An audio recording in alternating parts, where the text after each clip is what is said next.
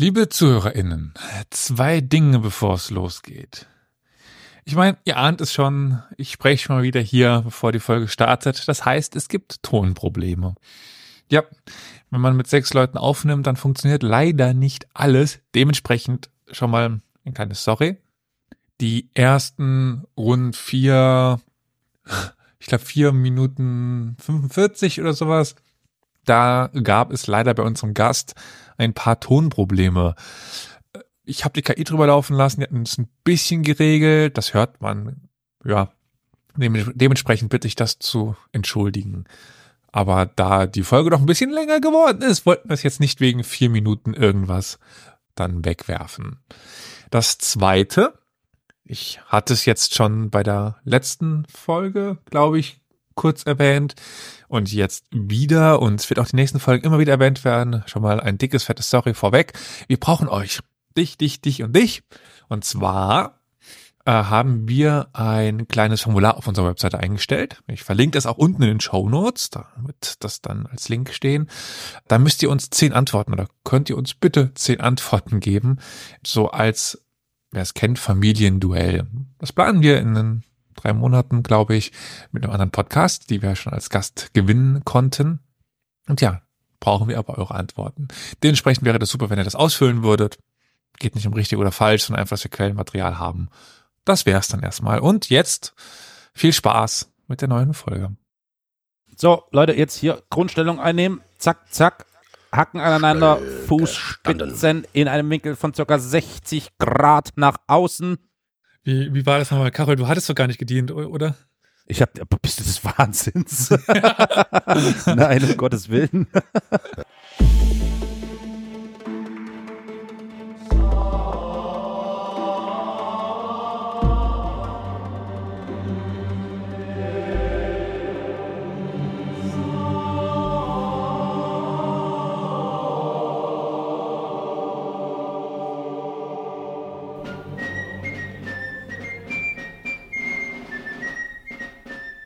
Herzlich willkommen zu einer neuen Folge Historia Universalis, dem Geschichtspodcast. Heute mit einer ja, Gastfolge, aber mit einem Thema, das wir schon das eine oder andere Mal angesprochen haben, so am Rande. Und wir hatten ja jetzt ein paar Mal, paar Mal, zweimal das Waffenraten. Da ist es auch schon so ein bisschen angeklungen. Aber egal, ich möchte ganz herzlich erstmal unseren Gast heute begrüßen, bevor wir meine MitpodcasterInnen hier noch herzlich willkommen heißen. Heute ist wieder da Micha. Hi Micha, der Hobbyarchäologe. Hi. Auch mit dabei heute, ich könnte sagen, alle. Also Carol, Victoria, Olli und Flo. Hi. Hallöchen. Oh Hallo. Zum Gruß erhebe ich die rechte Hand mit aneinanderliegenden Fingern angelegten Daumen und der Fingerspitze des Mittelfingers dicht über der Schläfe, schnell an den Kopf oder an den Rand der Kopfbedeckung, so dass der Handrücken nach oben zeigt. Ja, solange das nicht dabei. nach vorne machst, also das habe ich nicht gesagt. Facepalm-mäßig. Ach so, meinst du das nach vorne? Okay. Ja. Also zu dir. Hm, ja. Also ich meinte damit den militärischen Gruß. Ja. Du hast vergessen, der Blick ist dabei frei geradeaus, ne? Ja. Das, äh, ja, genau. Karols Blick ist immer leer, frei gerade raus. Ja, genau. Kommen wir aber zurück zu dem, was ich eigentlich sagte, über, nämlich, über was wir heute sprechen. Könnte sein, dass es schon so ein bisschen längeres Intro hier vorne dran ist. Wir haben, haben schon ein bisschen länger gesprochen. Ich mache es direkt. Wir sprechen heute über Panzer. Das ist ja schon in der Waffenratenfolge ein bisschen angesprochen worden. Da ist ja klar geworden, Micha, du warst Panzerfahrer. Muss mal so amateurhaft zu sagen. Ich muss ja sagen, ich war nie beim Bund, musste nicht mehr, war die erste Generation. Ich habe keine Ahnung, wie das Ding heißt. Der Panzerkraftwagen. Der PKW. Nein, ich war, ich war ein bisschen mehr. Ich war Kommandant. Wollte gerade fragen, gibt es doch, ja, mh, Kommandant. Und du hast uns heute ein kleines Thema, klein ist es gar nicht, aber du hast ein Thema vorbereitet.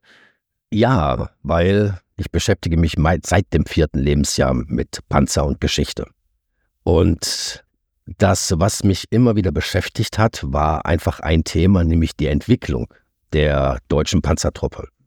Und da ist mir in den letzten Jahren etwas Besonderes aufgefallen. Ich kann ja mal allgemein so eine Frage stellen, denn da gibt es so ein, zwei Personen während und vor des Zweiten Weltkrieges, die ja als die Gründer oder eine Person als der Gründer der deutschen Panzerwaffe Gil. Guderian oder Rommel, Guderian oder Rommel, Guderian Er, oder Rommel. er hat sich jedenfalls selber so dargestellt. Genau, das so. ist nämlich genau der Punkt. Aber warum persönlich in den letzten Jahren umgetrieben hat und mit eben jetzt quasi als Zufall wollte ich mal ein bisschen Licht in diesen etwas doch verklärten Mythos reinbringen. Elias und ja, Flo hat das schon richtig gesagt. Guderian wird als tatsächlich derjenige immer noch heute in den Medien als einer der wichtigsten Personen und ja teilweise sogar als Gründer dargestellt. Das möchte ich jetzt erstmal so stehen lassen und erzähle euch jetzt eigentlich, wie die Geschichte wirklich war. Denn gemeinhin gilt General Heinz Guderian äh, bis heute hier als der Schöpfer der deutschen Panzerwaffe. Also gemein gesehen. Also Guderian hat sich selber so als Einäugige unter den Blinden stilisiert und habe sich so als Visionär in hartem Ring gegen die Widerstände einer Mauer der Reaktion durchsetzen müssen in dem gesamten Bereich Panzertruppe und Militär. Das heißt, äh, er musste sich durchsetzen quasi in dem Thema der deutschen Panzerwaffe. Aber es gibt da einige Personen, Historiker, die haben sich in den letzten fünf Jahren eigentlich ausgezeichnet, dass es halt wirklich nicht so war. Dazu gehört zum Beispiel Markus Pöllmann, ein Historiker, Roman Töppel, ein in meinen Augen sehr, tatsächlich sehr ambitionierter Historiker, der unter anderem sich einen Namen gemacht hat als der neue Herausgeber von Mein Kampf. Der Flo hat da letztens was zu gesagt. Also da war, der hat da komplett nachdem die, die Urheberrechte freigegeben worden sind, hat Roman Töppel Mein Kampf neu verfasst und herausgegeben und hat sehr, also In einer kritischen Edition wohlgemerkt. Das ist halt das Wichtige. Es ist also nicht einfach Genau. nur mein Kampf nachgedruckt, sondern es ist ein historischer, kritischer Apparat dabei und das Buch ist halt in Kommentiert. Kontext gesetzt. Mhm. Genau. Mhm. Der hat sich auch sehr viel mit äh, Schlachten, Schlachtenaufarbeitung, Schlacht Dubno, Schlacht von Kursk und so weiter beschäftigt. Und nicht zu vergessen Ralf Raths, der Leiter des Panzermuseums Munster. Die haben sich also quasi wirklich sehr damit beschäftigt, äh, gerade in den letzten fünf Jahren. Und in Wirklichkeit hatten wir so die deutsche Panzerwaffe als auch ihre Doktrin, aber daher mehrere Schöpfer. Das haben also die beiden sehr gut herausgearbeitet. Und daher war keineswegs die entscheidende Persönlichkeit wo ich am Anfang die Frage gestellt habe, wen kennt man? Guderian. Als der Erste Weltkrieg im November 1918 endete, besaß das deutsche Heer insgesamt, wie gesagt, 200 Tanks oder Panzer. Davon waren nur 20 in Deutschland hergestellt worden. Das waren diese berühmten A7V. Der Rest waren britische und französische Beutepanzer. Großbritannien und Frankreich hatten zum Vergleich dazu von 1916 bis 1918 mehr als 6500 Tanks hergestellt. Zwei mehr. Ein bisschen. Ja, vielleicht, okay, Ähm, drei. Die, die Deutschen hatten nämlich ihre kompletten Ressourcen. Das war ganz klar auch eine Ressourcenfrage. Also quasi, woher nehme ich jetzt den doch recht komplizierten Panzerstahl, weil der ist ja ein wenig anders als normaler Stahl. Haben die Deutschen priorisiert in Richtung U-Boote und halt Kaiser Wilhelms Liebling die Marine. Achso, ich dachte den Helm. Hm, okay.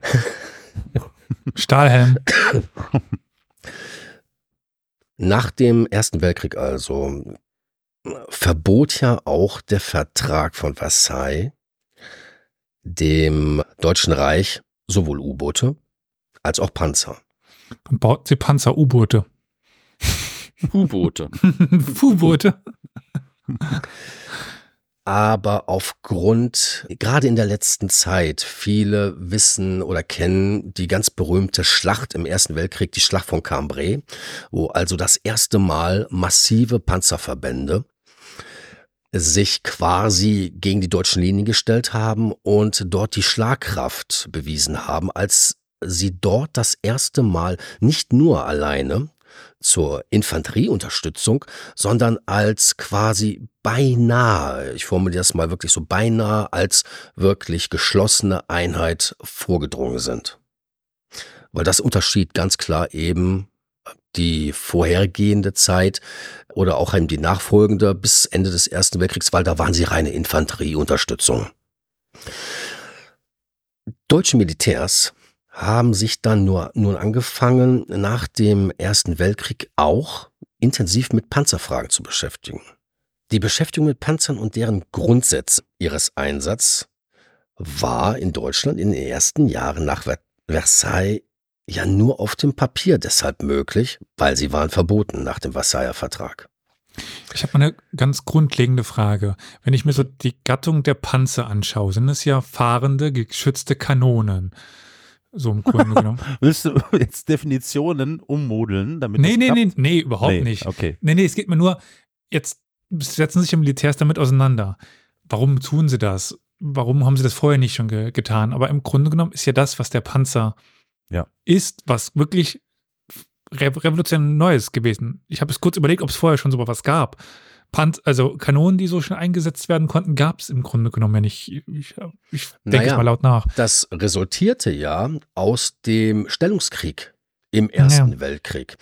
Da gab es kein Vorankommen und da hat man sich eben überlegt, naja, um eben wieder Bewegung in das Schlachtfeld reinzubekommen, müssen quasi Kanonen über die Stellungen gebracht werden, in Verbindung mit Geschwindigkeit, Hm. in Verbindung mit dem Panzerschutz, also all das, was eigentlich ein Panzer ausmacht, damit dort Bewegung reinkam. Also da gibt es eine Vorentwicklung, die schon vor dem Ersten Weltkrieg eigentlich angefangen hat. Ja. Aber die Militärs waren damals, und Flo kennt das, die waren alle sehr konservativ, die waren alle sehr Hm, hm. langsam und da war eben bis zu Cambrai war eigentlich 1916 war keine wirkliche Bewegung drin, weil das gab es nicht in den Köpfen der Militärs, das war nicht da.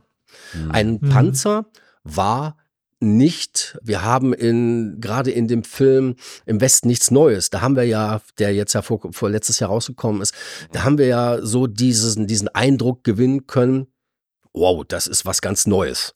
Das ist was absolut Innovatives. Da ist diese pure Angst, die ja mitnichten in Wirklichkeit vorhanden war, weil die Soldaten haben sehr schnell begriffen, wie man eben auch diese ausschalten kann. Aber bis eben zum Ende des Ersten Weltkriegs war das in den militärischen Köpfen, also in der obersten Heeresführung, nicht vorhanden. Das Denken war nicht da, weil es gab es früher nicht, diese Panzer.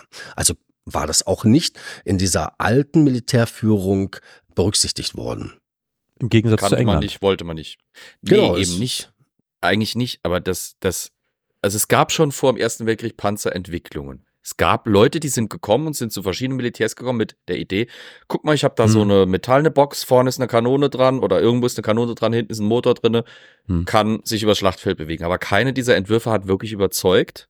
Hm. Und dann das, was Micha sagt. Ich meine, da kommen, die kommen dahin zu zum Beispiel einem Kavalleriekommandant oder sowas. Der hat sein Leben lang nichts anderes gemacht, als auf dem Pferd kämpfen gelernt. Der hat sämtliche Strategien, Taktiken aus verschiedenen Jahrhunderten gelernt. Der ist noch sehr wahrscheinlich im napoleonischen Denken tatsächlich sogar verhaftet. Wie man Kavallerie einzusetzen hat, wie man Infanterie einzusetzen hat. Der, der hat sein vorgefertigtes militärisches Denken, das auf zu dem Zeitpunkt einem fest etablierten scheinbar wissenschaftlichen Denken und, und einer wissenschaftlichen Methode auch fu funktioniert. Und dann kommt da halt einer mit so irgendwas daher, mit so einer komischen Blechkiste, die da vielleicht übers Gelände rollert, mit noch nicht mal Schrittgeschwindigkeit, irgendwie bei jedem bisschen Bodenunebenheit entweder der Motor halber verreckt oder das Ding halber umkippt. Und dann ist der davon nicht so schnell überzeugt. Hm. Was bei den Briten halt dazu gekommen ist, oder was bei den Briten begünstigend dazu gekommen ist, es war ein, einmal die Verzweiflung zum gewissen Grad, weil sie eben es ihnen gestunken hat, dass sie an vielen, vielen Fronten den Deutschen nicht beikommen konnten. Hm. Und die Deutschen tatsächlich Taktiken angefangen haben zu entwickeln, um diesen Stellungskrieg zu überwinden. Zum Beispiel die Sturmtruppentaktik, die ist eine Infanterietaktik, die tatsächlich Ja, ja. diesen Stellungskrieg durchaus nochmal hat aufbrechen können. Den Briten, die hatten da nichts. Und dann kam halt dazu, dass die Briten mit ihren rhombischen Panzern, ihren typischen Mark One und Five und so, wie sie alle hießen, diese, diese so ein bisschen wie so ein gestreckt, wie, wie so ein Nappo, mit Ketten ausgestattetes Ja. Nappo vom Jahrmarkt quasi Mhm, aussieht. Die war extrem effektiv. Mit den umlaufenden Ketten, mit dieser Form, mit ihrer Länge. Das war einfach ein Entwurf, der hat gepasst. Schon mit dem Whippet vorher. Da ist halt vieles in, da ist vieles zusammengekommen, positiv, was die Briten davon überzeugt. Die Deutschen haben im Prinzip dann ja die Briten quasi, die haben auf die Briten reagiert erst. Hm. Dieser, Mhm. dieser, dieser AV-Panzer der Deutschen war im Prinzip der eilige und schnelle und, und völlig übereilte Versuch, dem irgendwas entgegenzusetzen, ohne die jetzt direkt zu sehr zu kopieren. Okay, das wird wir uns aber jetzt hätten. Egal, Micha ja. sicher ausführen. Sorry. Mhm, mhm. Das ist aber genau der Punkt. Deutsche Offiziere, also das Interessante ist, das kam erstmal, also die deutsche Panzertruppe oder die deutsche Entwicklungsdinge kamen aus den oder kam von aus den Köpfen der äh, Offiziere, die die Erfahrungen hatten aus dem Ersten Weltkrieg im Felde. Diese Ideen kamen aus den Köpfen der Soldaten. Die beschäftigen sich nämlich ab Mitte der 1920er Jahre mit diesem Thema in quasi eigenen Militärfachzeitschriften. Also das Militär hatte damals nach dem Ersten Weltkrieg eigene Fachzeitschriften, wie zum Beispiel, kennt jeder, der mal bei der Bundeswehr gewesen ist, der Lanzer. Oder konnte man auch dementsprechend kaufen. Also wirklich Ist das eine Wurst bei Netto? Nee. Nein, Ach nee, das war, nee, das hieß anders. Hm. nein. Entschuldigung. Und einer dieser deutschen Offiziere war Leutnant Ernst Volkheim. Nicht Kuderian. Nein, eben nicht. Der allererste, der wirklich sich damit publizistisch, also wirklich in die Theorie, dann wirklich erstmal die Grundlagen zu schaffen, weil, wie gesagt, Deutschland hatte keine Panzer Hm. nach dem Ersten Weltkrieg. Ernst Volkheim hat, Leutnant Ernst Volkheim hat also zum ersten Mal, er war zu dem Zeitpunkt 1924 ein Sachbearbeiter in der Inspektion der Kraftfahrtruppen. Mhm. Ich sag hier immer noch, PKW, Panzerkraftwagen. Genau. er veröffentlichte also 1924 mehrere Aufsätze über die Entwicklung, Bewaffnung und Verwendung von Panzerkampfwagen.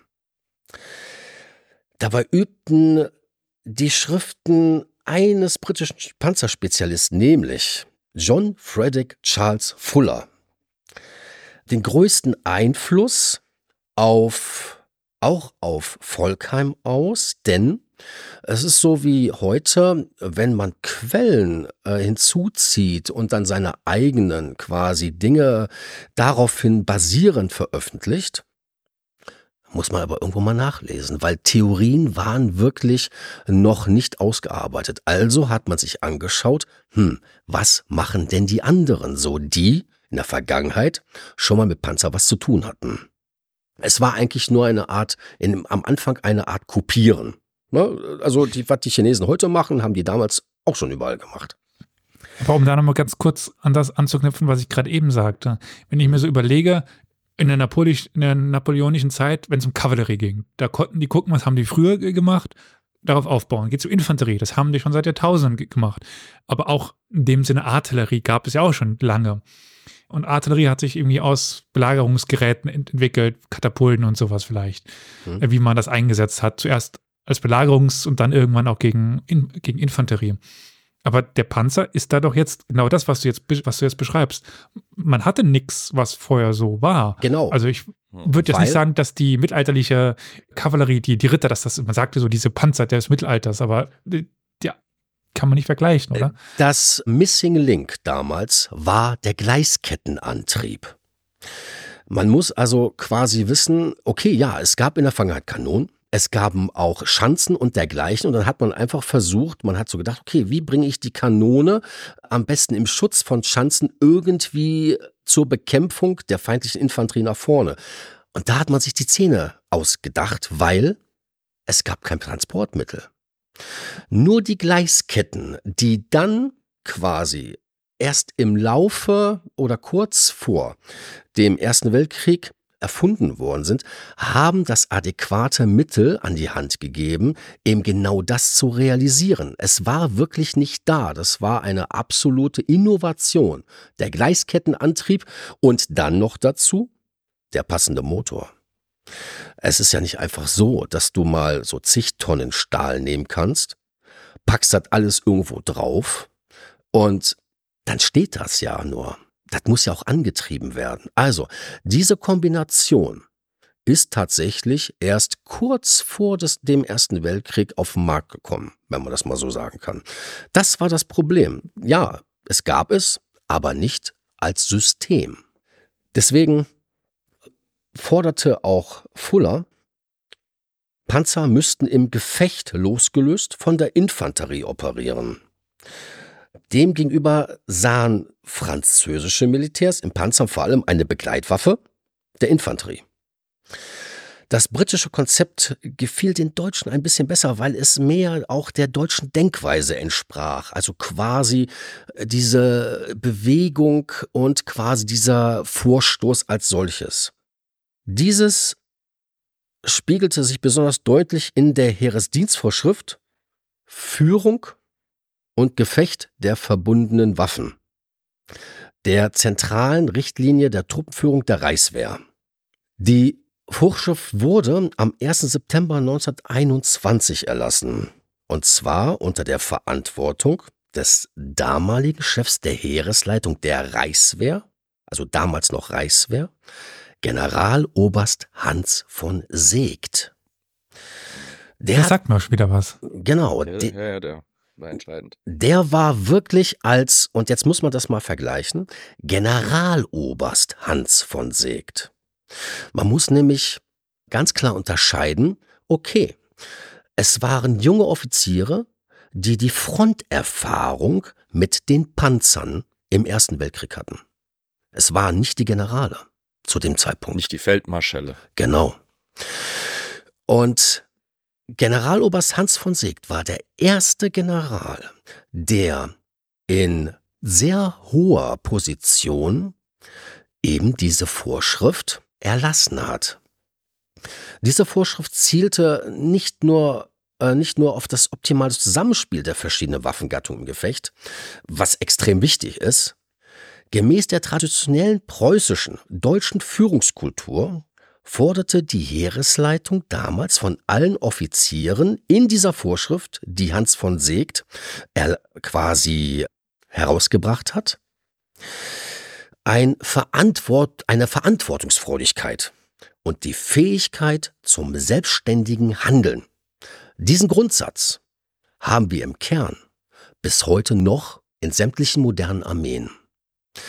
Denn äh, wir sehen ja gerade das, was in der Ukraine passiert. Die russische Doktrin, die sich ja auch weiterentwickelt hat, hat quasi als Grundlage, du hast einen Auftrag, das musst du machen, da musst du hin. Schaffen die Russen das nicht, machen die genau dasselbe wieder von Anfang an, das musst du schaffen, da musst du hin. Die preußisch-deutsche sagt, okay, ist eine Unwägbarkeit, ist der Unterführer vor Ort eigenverantwortlich und mit Selbstständigkeiten weitgehend ausgestattet, um dieses Ziel, diesen Auftrag, egal wie, aufgrund der neuen Lage auf dem Schlachtfeld zum Erfolg zu bringen. Das heißt, er hat eine komplette Handlungsfreiheit, wie er zum Auftrag und zum Ziel kommt. Die ukrainischen Truppen ja auch die ja dann von den NATO-Truppen ausgebildet wurden und werden. Genau. Ja gut, aber machen die, die sogenannte Auftragstaktik übrigens. Genau. Weil du im Prinzip den Auftrag bekommst, den hast du zu erfüllen. Du bekommst nicht wie zum Beispiel sagen, bei der US-Armee am Anfang des sagen, Zweiten Weltkriegs ja. einen, einen ausgefallen. Ja, die Amis haben inzwischen auch dazu gelernt, aber du, du hast halt nicht dieses, okay, Ziel ist es, Hügel 322 zu nehmen. Wir bewegen uns mhm. um so und so viel Uhr zu Punkt A. Dann gehen wir weiter um so und so viel Uhr zu Punkt B. Dort werden wir auf folgende Situation treffen. Dann geht es weiter zu Punkt D. Und wenn irgendwo an diesem Punkt irgendwo was schief läuft, muss man erstmal wieder mit dem Oberkommando Kontakt aufnehmen, um einen komplett neuen Plan zu erstellen oder sich den Plan, den man vielleicht selber im Feld gefasst hat, absegnen zu lassen. Deutsche Kommandeure. Erinnert euch vielleicht an die Düppeln-Folge, die ich mal gemacht habe, wo ich zu Moltke was gesagt habe. Der hat schon Mitte des 19. Jahrhunderts diese Tradition begründet, die in der deutschen Armee bis heute, wie gesagt, wie Micha gesagt hat, herrscht, mit dieser Auftragstaktik. Also hm. Flexibilität im Feld, wo der Gegner halt mit Starre reagiert oder halt mit Orientierungs- und Hilflosigkeit, weil er halt erstmal alles nach oben absegnen muss im Zweifelsfall. Mhm. Die Deutschen nicht. Ja, das erinnert mich gerade in der Ukraine an, an, an Avdivka, mhm, wo genau. die Russen seit Monaten dasselbe probieren. Ja. Und ein, also unglaublich Material und Menschen Verlust dort haben, weil sie überhaupt nicht sich an die Gegebenheiten anpassen. Das ist genau der interessante Kern bei der ganzen Sache. Also jetzt sieht man eine schon mal, wie modern damals die Erfahrungen aus dem Ersten Weltkrieg genutzt wurden und bis heute gültig sind. Technisch, also sprich equipmenttechnisch, orientierten sich die Deutschen zu diesem Zeitpunkt, sprich zwischen oder in den 20er Jahren, auch mehr und mehr den britischen als den französischen Vorbildern weil die Franzosen, und das haben wir ja auch teilweise alle in den verschiedensten Bildern mitbekommen, die Franzosen haben auch noch während des Zweiten Weltkrieges die Panzer, bis auf wenige Ausnahmen, tatsächlich zur Infanterieunterstützung eingesetzt. Nicht als geschlossenen Panzerverband. Magst du vielleicht mal ganz kurz erklären, was da der Unterschied ist? Also ich denke, dass ich es weiß, aber alleine, dass ich mir nicht sicher bin, also, sagt mir schon, dass ich mir das mal hinterfragen sollte. Die Unterstützung der Panzer in, zur Infanterie besagt tatsächlich, dass es keine eigenständige Panzertruppe gibt, sondern einer beispielsweise Infanterie, Infanteriedivision wurden Panzer zugeteilt hatte zur Folge erstens, es waren weniger Stück, es waren quasi, man kann es zusammenfassen als Gießkannenprinzip. Wobei die Deutschen erstmal taktisch gesehen eine Einheit mit Panzern, wo es genau umgekehrt war. Die Panzer oder die Infanterie hat in der modernen zum Beispiel Panzerdivision, hat die Infanterie dafür gesorgt, in der deutschen Doktrin, dass diese die Panzer unterstützen im Vorstoß. Und deswegen hießen diese Panzerdivisionen auch teilweise mechanisierte Divisionen. Also, es war quasi ein, ein kompletter, ein, ein, eine komplette andere Betrachtungsweise. Franzosen hatten Infanteriedivision mit Panzerunterstützung, Gießkanne, nicht viele. Die Deutschen hatten Panzerdivision mit Infanterieunterstützung, um eben im Nahkampf die feindlichen Panzer und andere Kräfte von den Panzer fernzuhalten. Das bedeutete, mhm. dass die Panzer, das waren dann teilweise 200, 240 Panzer pro Division, eine viel höhere Schlagkraft hatten bei in Deutschland gegenüber den Franzosen. Da hattest du 15.000 Soldaten in einer Division mit maximal 50 Panzern. Die, die Frage ist vielleicht auch an der Stelle, wo, wogegen sollen die Panzer wirken? Im, im Zweifelsfall, wenn, wenn der Panzer nur als Infanterieunterstützung da ist, dann, dann kannst du dir vorstellen, auch die Panzertypen sind ja dann davon abhängig, wie sie hm. eingesetzt werden. Du, für die Infanterieunterstützung baust du Panzer, die die Infanterie nicht abhängen. Das heißt, sie sind tendenziell langsam, sind schwer gepanzert, weil wenn sie langsamer sind, sind sie auch verletzlicher für stationäre Waffen. Und die sind eher dafür da, um Schwerpunkte in der gegnerischen Verteidigung zu knacken. Das heißt zum Beispiel Bunkeranlagen oder sonstige befestigte Stellungen. Dafür sind die dann eher da. Der unabhängig operierende Panzer ist eher dafür da, um zum Beispiel gegnerische Verbände, die frei operieren können oder die Panzer in so einer Truppe zerstören zu können. Es ist also einfach für, für einen völlig anderen Zweck auch gedacht. Und, und, und erfordert dann natürlich auch andere Fahrzeuge. Genau, und das ist genau der Punkt. Ich würde jetzt ein bisschen vorgreifen, ich erwähne das gleich noch, wie die deutsche äh, konstruktive das Ergebnis eben quasi der gesamten Entwicklung der Panzertruppe am Ende aussah, gegenüber zum Beispiel der Franzosen. 1925 begann nun also, also im Laufe nachdem Hans von Seegt als Generaloberst die Richtlinie, Richtlinie rausgebracht hat. 1925 begann die, begann die heimliche Entwicklung eines eigenen Panzers mit dem Tarnnamen Großtraktor. Warum? Großtraktor, ja. weil sie keine Panzer mit dem Namen Panzer nach dem Versailler Vertrag besitzen durften. Also haben die sich so Fantasienamen einfallen lassen. Wir nennen das einfach mal Großtraktor. Damit war aber noch längst nicht der Grundstein für die deutsche Panzertruppe gelegt. Denn das waren alles Prototypen. Das muss man jetzt nicht sich so, so vorstellen, dass wir da jetzt, ja, wir beginnen jetzt 1925 mit dem Großtraktor. Nee, das Ding ist ja genauso wie heute. Genauso wie wenn du ein Auto hast. Das muss erstmal jahrelang getestet werden. Dann machst du ein Prototyp, dann machst du die, den zweiten Prototyp, du machst dann eine Kleinserie und so weiter.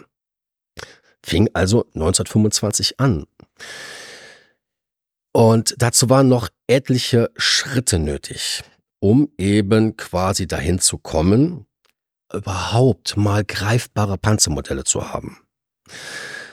Weil bis dato, es gab tatsächlich so ganz obskure Geschichten, dass die deutsche Truppe, weil sie durften ja keine Panzer besetzen, dass die Segeltuchgespanne um Fahrräder spannten und ins Gelände mit entweder Fahrradantrieb oder solch Handkarren, wo tatsächlich mit Segeltuch und Papprohr vorne diese Theorien, die also quasi vorher schon mal zumindest da waren, na, wie funktioniert das denn jetzt mal haptisch? Kam also der Großtraktor, war der erste haptische, die, der erste haptische Prototyp nach dem A7V im Ersten Weltkrieg.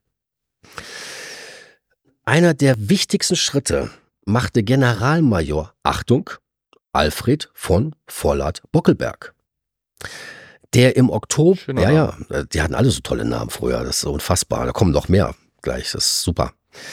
Der Generalmajor, wieder mal ein Generalmajor. Ich erwähne das immer so ganz bewusst, weil wir reden ja über Mythos General Guderian.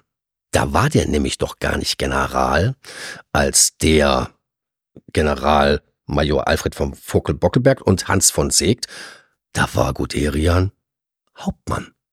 Also überhaupt nicht in dieser Entscheidungsebene, überhaupt irgendwie auch nur Einfluss zu nehmen. Im Oktober 1926 hat also Generalmajor Alfred von Vollert-Bockelberg der wurde zum Inspekteur der Kraftfahrtruppen der Reichswehr ernannt. Also eine schon ziemlich hohe Position. Wie gesagt, Guderian war zu dem Zeitpunkt Hauptmann. Hm? Vollert Bockelberg hat, der das Potenzial motorisierter Kriegsführung erkannte, der setzte sich zum Ziel, aus seiner Nachschubtruppe eine Kampftruppe zu machen. Also Vollert Bockelberg war quasi auf gut Deutsch Logistiker und hat aber gemerkt, wow, da steckt verdammt viel Potenzial drin, wenn ich meine Fahrzeuge, die ich habe, so führe, als wäre es eine Kampftruppe. Weil ich bin flexibler, ich bin beweglicher, ich habe mehr Stoßkraft und der hat wirklich tatsächlich, es war so jemand, der hat eins und eins zusammengezählt und hat als erster oder beziehungsweise als zweiter dann gesagt, okay, dann beschäftige ich mich mal damit. Formel einer Logistiktruppe zu einer Kampftruppe. Heinz Guderian, nun mal so nebenbei, war damals, wie gesagt, Hauptmann und im Stab der zweiten Division in Stettin und hatte überhaupt noch gar keinen Einfluss auf Kraftfahrtruppen. Jahr 1927 trat ein weiterer deutscher Offizier erstmal publizistisch wie die Verwendung von unabhängigen Panzerverbänden ein. Also eigentlich auch wieder, wofür Heinz Guderian so berühmt war. Später. Denn der Vorschlag ging nicht etwa von Guderian aus, sondern von Major Ludwig Ritter von Radelmeier, einem Referenten in der Inspektion der Kraftfahrtruppen, einfach mal praktische Erfahrungen mit Panzern zu sammeln. Und vielleicht, ich weiß nicht, vielleicht sagt dem ein oder anderen Radelmeier etwas. Absolut nichts. Radelmeier hatte in Verbindung mit der Panzerschule Kama in Kasan in der Sowjetunion den äh, kuriosen Namen Direktor Rabe. Denn nochmal, Versailles war immer noch Doktrin, Deutschland darf keine Panzer besitzen. Und dann haben die Deutschen etwas gemacht. Die sind mit Militärs und auch Zivilangestellten nach Russland gegangen und haben dann praktische Erprobungen an unter anderem den Großtraktor vorgenommen und dann anstatt eben den Dienstgrad Major Ludwig Ritter von Radelmeier hat man ihn einfach Direktor Rabe genannt. Einfach ein Decknamen. Quasi so ein bisschen über das, wow, wir dürfen das nicht und das könnte ja vom Versailler Vertrag. Das hätte Ärger gegeben, ganz klar, wo es auch hinterher natürlich dazu gekommen ist. Es ist nämlich auch aufgeflogen, kleiner Spoiler, dass die Deutschen in Verbindung mit den Sowjets geheime Tests an eben die praktischen Gerätschaften erprobt haben. Also da sind tatsächlich Firmen mit Sack und Pack von Deutschland nach Kasan verbracht worden. Techniker, Ingenieure mit Militärs und die haben da geforscht. Zusammen mit den Russen. Ganz interessantes Ding übrigens. Also auf Russ. Gab es ja früher ganz, ganz oft Genau. eigentlich, dass man Militärbeobachter und Übungstruppen und so weiter. In dem Fall war es halt spannend, weil wir haben halt ne- die, die Zwischenrepublik, die Weimarer Republik, Hm. die mit Sowjetrussland zusammenarbeitet, mit einer Armee, die quasi gerade aus den Bürgerkriegswirren äh, ja. Russlands hervorgegangen gegangen ist und ja eigentlich ideologisch komplett eine andere Richtung ist. Im Prinzip diese, diese Geheimaktion zwischen Deutschland und der Sowjetunion war, war was damals fast schon beispielloses, weil damals ja noch die, die Doktrinengrenzen oder die, die weltanschaulichen Grenzen noch wesentlich härter verliefen. Es Steht eigentlich, also für mich steht es diplomatisch fast auf einer Ebene wie mit später dem Hitler, äh, dem, dem Ribbentrop-Molotov-Pakt Ja. War so. aus Pragmatismus quasi sämtliche Ideologie über, über Bord geworfen und dann halt das Beste rausgeholt. Die Russen haben natürlich sich viel davon versprochen, weil mag sein, dass die Deutschen noch keine Erfahrung, großen Erfahrungen im Ersten Weltkrieg mit der Panzertruppe sammeln konnten, aber die Deutschen waren im Ersten Weltkrieg mit vielen anderen taktischen Fortschritten eben äh, durchaus zu einem ernstzunehmenden Player geworden. Und die Russen haben sich natürlich erhofft, dass sie neben der Erprobung von neuen Panzertaktiken auch vielleicht noch nebenher ein bisschen was an anderer moderner deutscher Militärtaktik und Doktrin sich abgreifen könnten. Also es ging da nicht nur rein um die Panzertruppe von, rein, von Seiten der Russen aus. Für die Deutschen war es halt praktisch, weil sie konnten halt die Geheimhaltung umgehen, aber die Russen haben sich ja wirklich viel erhofft von diesem. Die haben auch sehr viel davon profitiert. Wieder kleiner Spoiler-Alarm. Die Entwicklungsergebnisse mündeten später von beiden Seiten, sprich Deutschland und Sowjetrussland, in dem spanischen Bürgerkrieg, wo gerade auf deutscher Seite war das der Panzer I und auf russischer Seite der T-26. Das waren genau die Ergebnisse, die Karma beziehungsweise Kasan gebracht hat. Also das ist ganz interessant. Beide haben davon ganz klar profitiert. Und die standen sich dann am Ende feindlich gegenüber. Die äh, Deutschen auf Frankos Seite und die Sowjets, lustigerweise, auf der Seite der Republik, sprich der Königstreuen. nee, der, der, der, der eher. Ja, der sozialistisch, genau, sozialistisch ja- gesehen, genau. Franco hat später die, Franco hat nämlich die monarchistische Richtung übernommen, um sich äh, quasi innerhalb dieser Junta, die da in Spanien sich gebildet hatte, das ist ein ganz anderes Mhm. Thema, aber um sich da zu etablieren. Aber ja, Spanien war der, war der, der, der heiße, die heiße Testphase. Während man halt in der russischen, in, bei Kasan halt noch mit, mit reiner Theorie gespielt hat, konnte man halt da jetzt wirklich, und vor allem hat man da dann gesehen, Russen und Deutsche sind mit zwei verschiedenen Schlüssen aus, aus Kasan rausgekommen, mit zwei verschiedenen Doktrinen. Die konnte man jetzt hier ausprobieren Da komme ich gleich Ähm, noch zu. und, und gucken, Genau. wie es rausspielt. Ja. Denn da gab es noch eine Person, oh Wunder, neben Radelmeier. Er kannte Gute ja, auch Jan. Oberst Werner von Fritsch. Vielleicht den Kennern, da gab es hinterher sehr große Probleme mit dem General Fritsch, der Ende der 20er Jahren halt noch Oberst war. General Fritsch war damals Chef der Operationsabteilung im Truppenamt des Reichswehrministeriums. Der erkannte das Potenzial von motorisierten und gepanzerten Kampfverbänden. In einem Schreiben für seine vorgesetzte Dienststelle betonte Fritsch am 3. Dezember 1927 die große Bedeutung selbstständiger Panzerverbände, die für die, die für die entscheidende, die er für die entscheidende Angriffswaffe hielt. Also nicht mehr nur, wir schicken jetzt Infanterie nach vorne, sondern er war der Erste, der tatsächlich gesagt hat, nee, wir gehen jetzt nicht mit Infanterie in einen Angriff, in eine Angriff, als Angriffswaffe, sondern wir nehmen das erste Mal Panzer und Panzerverbände vor allem. Wiederums, Guderian war noch gar nicht da, in quasi in dieser verantwortlichen Position.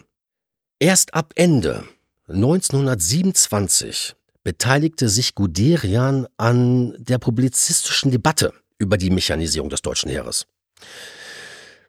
Allerdings entwickelte er dabei zunächst keine neuen Gedanken, sondern griff lediglich, oh Wunder, auf die bereits zurückliegenden Konzepte zurück.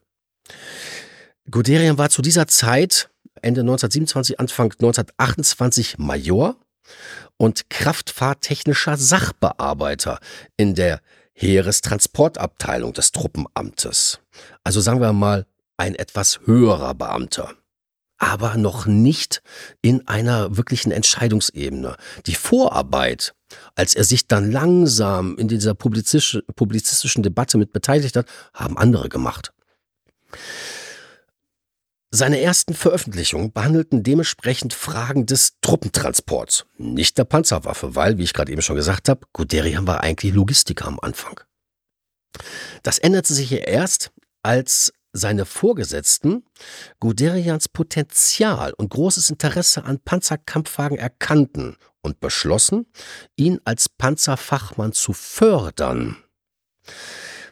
Im Oktober 1928 begann er beim Kraftfahrlehrstab in Berlin Panzertaktik zu unterrichten. Also quasi hat er sich die vorgenannten Richtlinien und Erfahrungen langsam quasi verinnerlicht und hat dort eben in dem Kraftfahrlehrstab in Berlin Panzertaktik unterrichtet.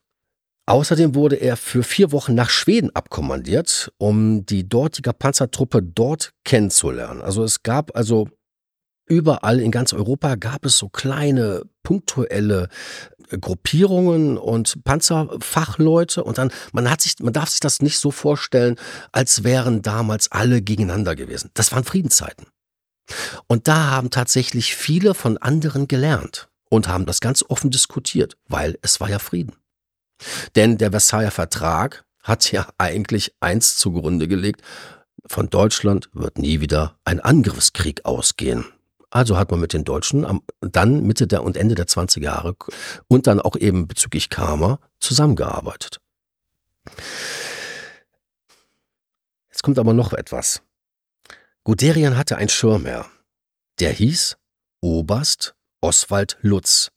Der wiederum seit 1926 Chef des Stabes der Inspektion der Kraftfahrttruppen war. Lutz und Guderian kannten sich aber bereits seit 1922. Man muss überlegen, das Heer war nicht besonders groß. Und gerade die, die neue Panzer bzw. neue Techniken, äh, die waren also immer noch recht selten und alleine. Da hat sich, haben sich also frühzeitig Lutz und Giderian schon angenähert und Oberst Oswald Lutz hat dann, als Lutz 1. April 1931 zum Generalmajor befördert wurde, Guderia in seinen Stab geholt, beziehungsweise als Stabschef reingeholt. Nun kam Guderian in eine Stellung, in der er auf die Entwicklung der Panzerwaffe tatsächlich Einfluss nehmen konnte. Nur mal so, wir haben jetzt 1931.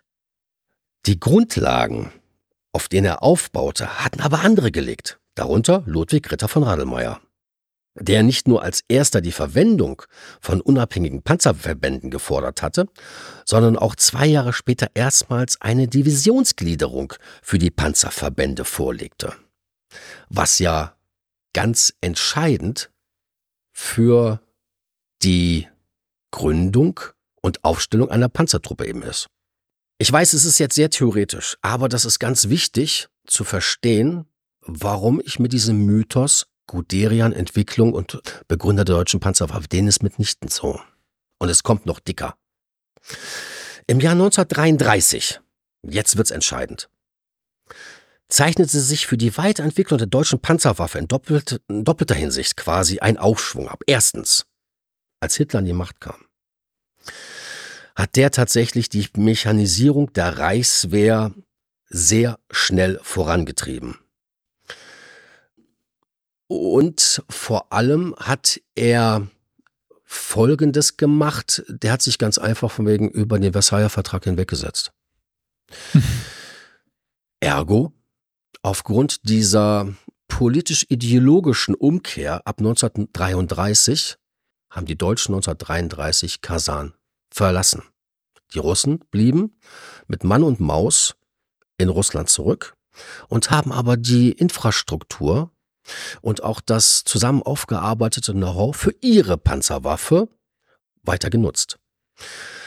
Also die Deutschen brauchen sich auf gut Deutsch ab sofort seit Hitlers Machtübernahme nicht mehr verstecken. Die hatten keinen Bock mehr darauf. Die haben einfach mehr oder weniger es war auch so ein bisschen so, gerade zu Anfang der 30er Jahre waren auch die Franzosen nicht mehr so wirklich kontrollaffin. Einhaltung der kompletten, ich sag mal, Versailler Punkte. Denn die politische, das ist ja die militärisch, die militärische Entwicklung, die politische Entwicklung, man merkt es schon, oder jeder weiß das ja auch von uns. Hitler war eben jemand, der erstmal sein Terrain abgesteckt hat und die Franzosen gerade in Bezug der Wirtschaftskrise hatten genug also nicht nur Deutschland, nicht nur Amerika, sondern auch Frankreich und England, hatten im Zuge der Wirtschaftskrise andere Probleme. Jedes Land hatte Hyperinflation, natürlich Deutschland extrem stark, sich dann auch noch im Detail en Detail um den Versailler Vertrag zu kümmern. Da kam also dem Deutschen Reich auch ein bisschen so quasi auch diese Ermüdungsphase ein. Wir achten jetzt auf den Versailler Vertrag natürlich ganz zu schweigen im Gegensatz zu 1918, gerade frisch nach dem Ersten Weltkrieg. Es kam am 1. Oktober 1933 dazu, der im Truppenamt des Reichswehrministeriums de facto war das der Generalstab des Heeres, durfte aber noch nicht so genannt werden, erst später, hat Beck eine kleine Revolution durchgeführt. Wiederums nicht Guderian. Der hat, beziehungsweise das Truppenamt gab 1933 die Heeresdienstvorschrift Truppenführung heraus.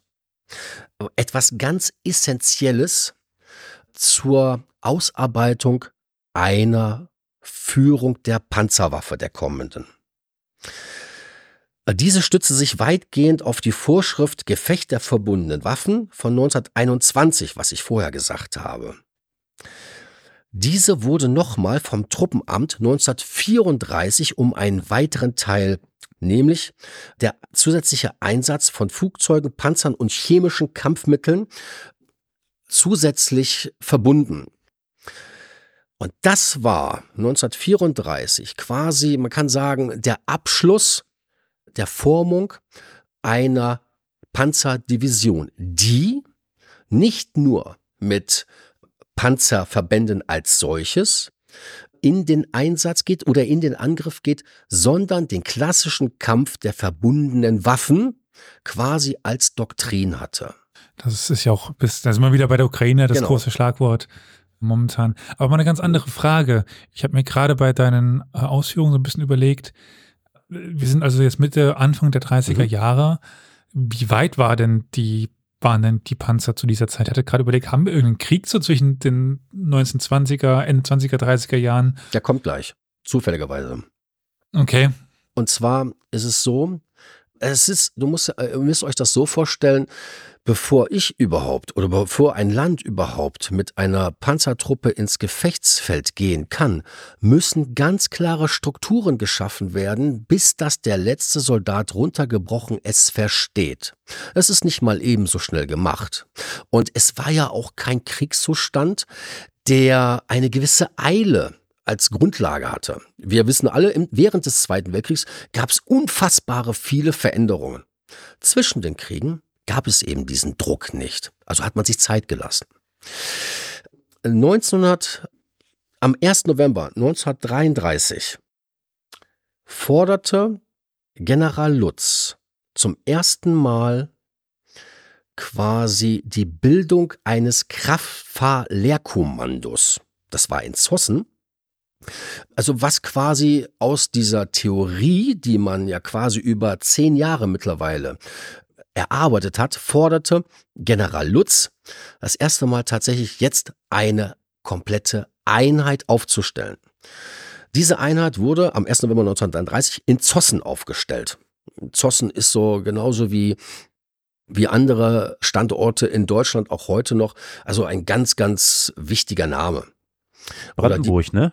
Genau, oder die Versuchsanstalt in Kunnersdorf, das ist halt auch so ein. Oder Munster, das sind also wirklich diese großen Standorte, wo immer Heeresversuche, weil da war Gelände. Da konntest du machen, da konntest du. Brandenburg. Genau. Ne, Vielfaches Land. Richtig. Es gab gerade eine Frage im Chat. Ja. Und zwar, wie viele normale Divisionen kann man für eine Panzerdivision aufstellen? Bin mir gerade nicht 100% sicher, wie die Frage gemeint ist, aber vielleicht kannst du ja was damit anfangen. Ansonsten können wir das ja nochmal zurückstellen. Es ist so, also eine Panzerdivision als solches besagt schon, diese Panzerdivision ist eine mechanisierte Division. Diese besteht aber nicht nur aus Panzern. Die Panzerdivision hat intern, das ist die erste Einheit gewesen, die quasi diese Waffen bzw. den Kampf der verbundenen Waffen als Einheit betreibt, wie quasi eine kleine Armee. In einer Panzerdivision gibt es nicht nur Panzer, da gibt es Panzergrenadiere, das ist die panzerunterstützende Infanterie. Dort gibt es Artillerieeinheiten, später auch Panzerartillerie, die eben quasi geschützt sind. Und dort gibt es Flugzeuge. Eigene der Panzerdivision zugeordneten Kräfte. Diese Einheit kann unabhängig von allen anderen Einheiten operieren. Eine Infanteriedivision. Bestenfalls ist sie mechanisiert und diese ist immer nur mit Unterstützungswaffen, aber nicht mit Panzern ausgerüstet. Das ist ja auch genau das Problem, was hinterher die Infanteriedivision bei Beginn des Ersten Weltkriegs ja so langsam gemacht hat. Denn Viele Infanteriedivisionen waren gar nicht motorisiert ausgestattet. Am 1. September 1939 sind über 80 Prozent der deutschen Wehrmacht mit Pferd und mit Wagen, mit Karren in das Gefecht gezogen.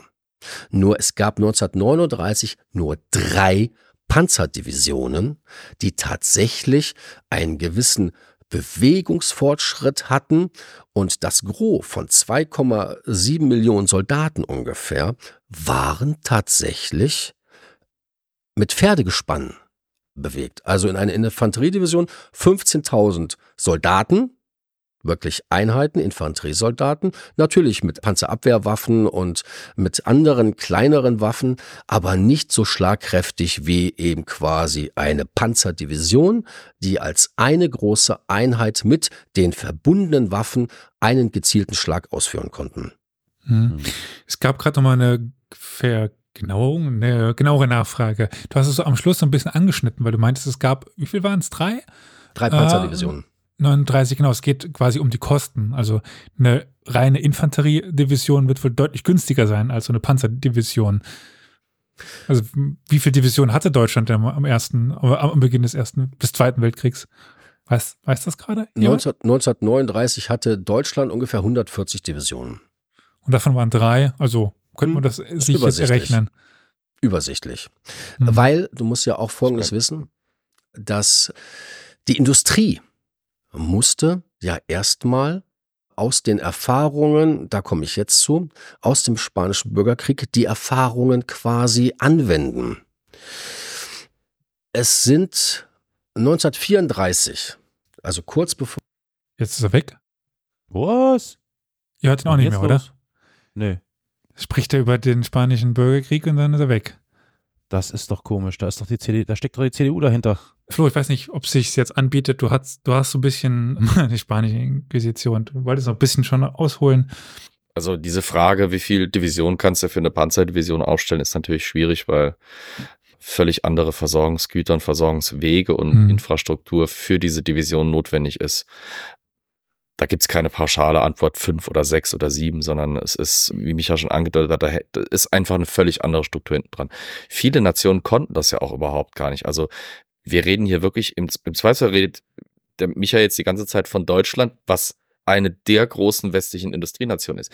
Wenn man zum Beispiel in Länder abseits davon geht, zum Beispiel nach Spanien, zum Beispiel nach Italien, nach Ungarn oder nach Polen, in diese ganzen kleinen und, und Mittelstaaten, da sieht das völlig anders aus. Die haben teilweise auch gar keine eigene Entwicklung, sondern äh, da haben wir zum Beispiel eine ganz große Dominanz des sogenannten Exportpanzerhandels und da dominieren Deutsche, die Deutschen eben nicht, sondern die Briten und die Franzosen. Die Briten mit ihren äh, verschiedenen Iterationen von Vickers-Panzern. Die Franzosen am Anfang in den frühen 20er mit ihren Renault FTs.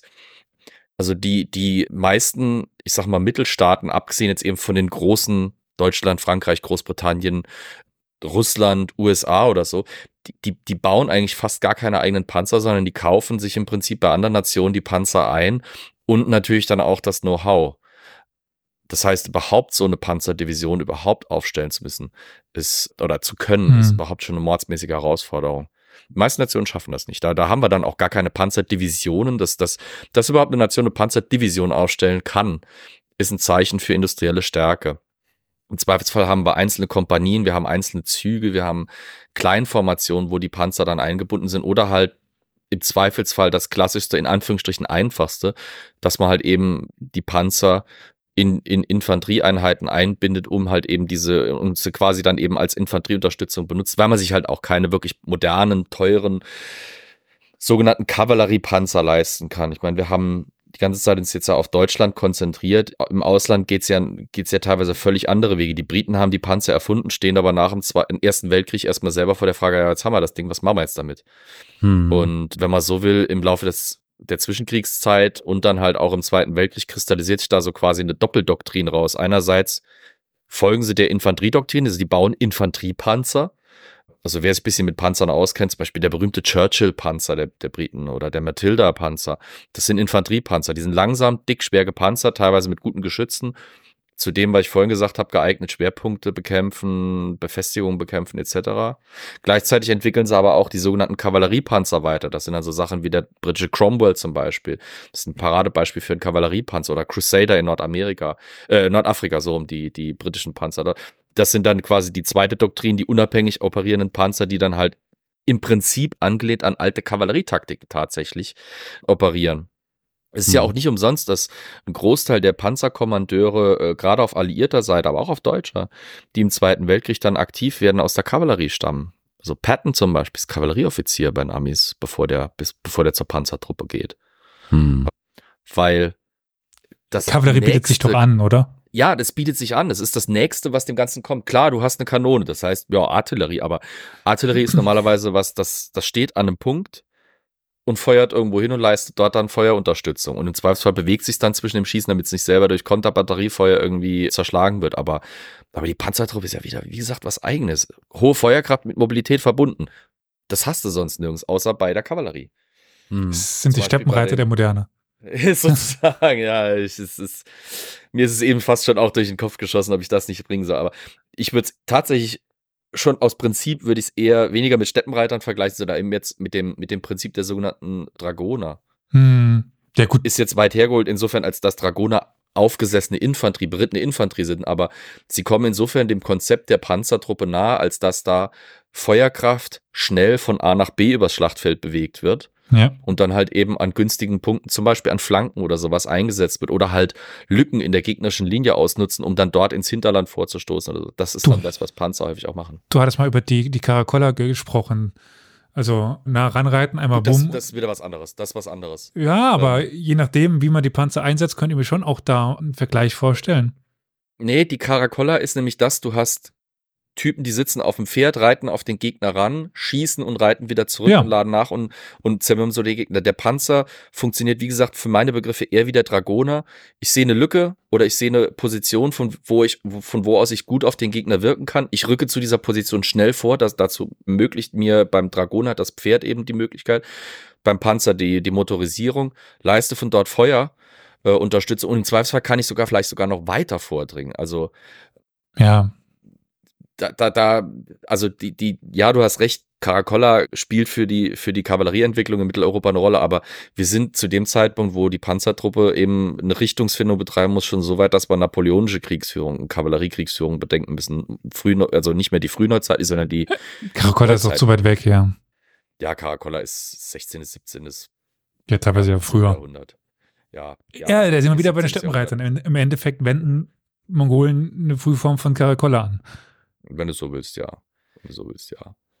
Also mal ein bisschen jetzt so ein größeres Scope genommen. Ja, ja ich versuche währenddessen die, die Verbindung wieder herzustellen, aber ja, das ist schwierig. Aus, ja. Ne?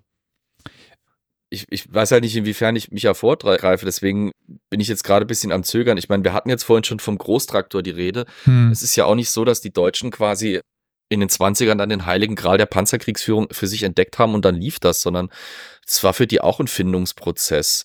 Wenn man mal googelt Großtraktor, wird man feststellen, das ist ein absolut komisches Ungetüm, wo man sieht, da haben sich die Konstrukteure versucht, alles irgendwie reinzuflanschen, was irgendwie mit Panzern zu tun hatte. Das heißt, der, der hat vielleicht diese polygonale Form vom Laufwerk wie die britischen Panzer im Ersten Weltkrieg, also diese leicht angeschrägte Kette.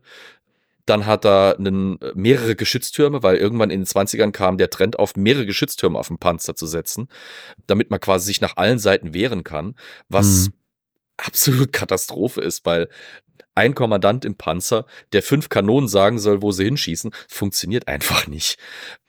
Das hatte dieser, dieser Großtraktor. Und dann haben wir das Problem, in den 20ern sind die Motoren einfach noch nicht so weit, um einen Panzer von dieser Gewichtsklasse mit einer entsprechenden Panzerung zu bewegen. Das heißt, im Zweifelsfall, je mehr Türme man draufklatschen will, je größer das Ding ist, desto dünner ist die Panzerung. Da hast du wieder das Problem, dann ist das Ding leichter zu knacken. Also es ist, es ist für die Deutschen auch eine ziemlich schwierige Findungsphase. In Spanien entdecken sie dann, wo es wo die Richtung hingehen kann, wo die Reise hingehen kann. Und sie entscheiden sich wirklich für die mobile Variante der, äh, der, des Panzereinsatzes als Primärdoktrin quasi. Also nicht unbedingt als Infanterieunterstützung, sondern die Idee geht dann dahin, Panzer rücken mit purer Feuerkraft, gut koordiniert allerdings, schnell vor an einem Punkt und die Infanterie rückt nach. Aha, da ist er ja wieder. Also ich mache jetzt einfach mal einen Sprung und zwar in das Jahr eben 1934 bis 1936. Wahrscheinlich habt ihr Oberstleutnant Moritz Faber Dufour noch nicht von mir gesagt bekommen gehört. Faber Dufour stieß die, Be die, Ba- die Debatte um die Konzeption der Panzerwaffe Anfang 9 1939 weiter an, indem er die Aufstellung von Panzerdivision vorschlug. Also er schlug tatsächlich als erstes Mal den Begriff Panzerdivision vor. Er war das. Oberstleutnant Moritz von Faber Dufour. Diese sollten nach seiner Vision im Rahmen von Kavalleriekorps zum Einsatz kommen. Also im Rahmen. Jede, jeder Panzerdivision sollten als militärischen Großverband eigene Aufklärungs-, Artillerie-, Kratzschützen, Panzerabwehr, Pionier- und Schützenverbände eingegliedert werden. Was ich am Anfang schon gesagt habe, dass das quasi von der Theorie jetzt langsam zur Praxis wird. Damit sollte die Vision ein optimales und weitgehend selbstständiges Gefecht der verbundenen Waffen führen können. Die Befürworter solcher gepanzerten Großverbände bekamen im selben Jahr Unterstützung aus dem Ausland, und zwar von dem ganz berühmten Charles de Gaulle. Der hat nämlich in Frankreich 1934 sein Buch Vers l'armée des métiers herausgebracht. Darin schlug de Gaulle nicht nur eine mechanisierte Stoßarmee vor, sondern stellte auch eine Gliederung für die Panzerdivision vor. De Gaulles Buch erschien 1935 auch auf Deutsch und wurde als Bestätigung der Entwicklungsrichtung angesehen, welche die deutschen Panzerfachleute zu dieser Zeit bereits eingeschlagen hatten. Technisch und organisatorisch orientierte sich das deutsche Militär also hinsichtlich der Panzerentwicklung mittlerweile ohnehin nicht mehr also an Großbritannien, sondern jetzt tatsächlich wiederums an Frankreich. Merkt ihr was? Die Deutschen waren also quasi kurz nach dem Ersten Weltkrieg eher bei den Briten, dann wieder zu den Franzosen, dann wieder zu den Briten, dann wieder zu den Franzosen. Es war also ganz interessant. Es war also quasi ein Austausch. 1934 brachte dann auch der pensionierte österreichische General Ludwig Ritter von Eimansberger ein einstiegiges Buch mit dem Titel Der Kampfwagenkrieg heraus. Eimansberger forderte darin ebenfalls die Bildung von Panzerdivisionen. Auch diese Stimme wurde als Bestätigung der Entwicklung in Deutschland gewertet, die also quasi, ja, das war so eine Parallelentwicklung. Das heißt, ja, okay, die sehen was im Ausland, die Deutschen haben sich also quasi gestärkt, gestärkt befühlt, wir machen das richtig, wie alle Fachleute quasi in Europa. Amerika spielte keine große Rolle und also andere Staaten großartig auch nicht. Europa war eigentlich das Zentrum der Panzerentwicklung. Am 1. Juni 1934 wurde die Inspektion der Kraftfahrtruppen aufgeteilt. Zum einen entstand daraus eine Inspektion für Heeresmotorisierung, zum anderen das Kommando der Kraftfahrkampftruppen. Beide Dienststellen unterstanden weiterhin General Oswald Lutz. Das Kommando der Kraftfahrkampftruppen wurde nun die offizielle Kommandobehörde für die künftige deutsche Panzertruppe. Ihr Chef des Stabes war Oberst Heinz Guderian. Und dort, ab diesem Zeitpunkt, fängt Guderian wirklich an, auf einer Ebene mit den Entwicklern der deutschen Panzer Panzerwaffe zu arbeiten. Im Oktober 1934 wurde das Kraftfahrlehrkommando Zossen zu einem Panzerregiment mit zwei Abteilungen ausgebaut. Zugleich entstand das Kraftfahrlehrkommando Ohrdruft und zwar ebenfalls als Panzerregiment. Jetzt hatte man nämlich mittlerweile auch genug Fahrzeuge, um eben diese Großeinheiten aufzustellen, was ja mangels eben verfügbarer Militärgeräts nur theoretisch möglich war. Jetzt hatte man die haptische Aufstellung. Drei Monate später, und zwar ebenfalls als Panzerregiment mit zwei Abteilungen, wurde zusätzlich noch eine weitere aufgestellt, die dann im Oktober 1935 zu drei von den Abteilungen und Regimentern jetzt zu den Panzerdivisionen aufgestellt wurde. Und das war tatsächlich das erste Mal, dass man in Deutschland von einer Panzertruppe reden konnte. Also diese ersten drei Divisionen standen. Und ganz oder vielen ist es vielleicht äh, in Erinnerung aus den Wochenschauberichten, mhm. dass Hitler eine ganze Fahrkolonne von diesen berühmten Panzer I abgenommen hatte und dann unter anderem zu Guderian gesagt hat, das will ich haben, das kann ich gebrauchen. Also dieser Satz ist tatsächlich wirklich gefallen. Vielleicht, ich weiß nicht, ob es an dieser Stelle passt, wir haben noch ein paar Fragen im Chat bekommen. Oder willst du noch kurz was mhm. Also die erste Frage, ähm, ist ein bisschen länger her. Ein früher Kritikpunkt bei den Panzern war ja, die, dass sie ständig gewartet werden müssten und somit keine Reichweite hatten. Also ein Durchstoß durch die Front möglich, aber da ging es nicht weiter. Wann kam die Wehrmacht zu der Überzeugung, dass der Panzer jetzt weit genug entwickelt waren, dass die Panzer jetzt weit genug entwickelt waren, dass sie diese Aufgabe übernehmen konnten? Ja, das Problem ist einfach, man muss sich das immer so vorstellen, was war das für eine Zeit? Du musst das immer aus dem Blickwinkel der Zeit nehmen. Wie sah das damals aus? Was, wozu sollten Panzer dienen? Und es ist vor allem der Grundsatz, da hat sich Ralf Raths sehr mit beschäftigt. Welchen Motor hatte man überhaupt zur Verfügung? Denn, jetzt kleiner Querschlenker, ich erzähle die ganze Zeit von, von Personen. Das Heereswaffenamt war tatsächlich mit insgesamt 26 Dienststellen versehen, wo bis zu 50 Personen arbeiten, die arbeiteten die alle. Der eine war für den Motor verantwortlich, die anderen waren für die Kanone verantwortlich. Das hatte die, die Grundlage aus dem Ersten Weltkrieg. Ich beantworte die Frage mhm. gleich noch, ich muss noch ein bisschen ausholen die hatte die Grundlage aus dem Ersten Weltkrieg, dass man nämlich verstanden hat, der nächste Krieg wird ein völlig industrialisierter Krieg werden.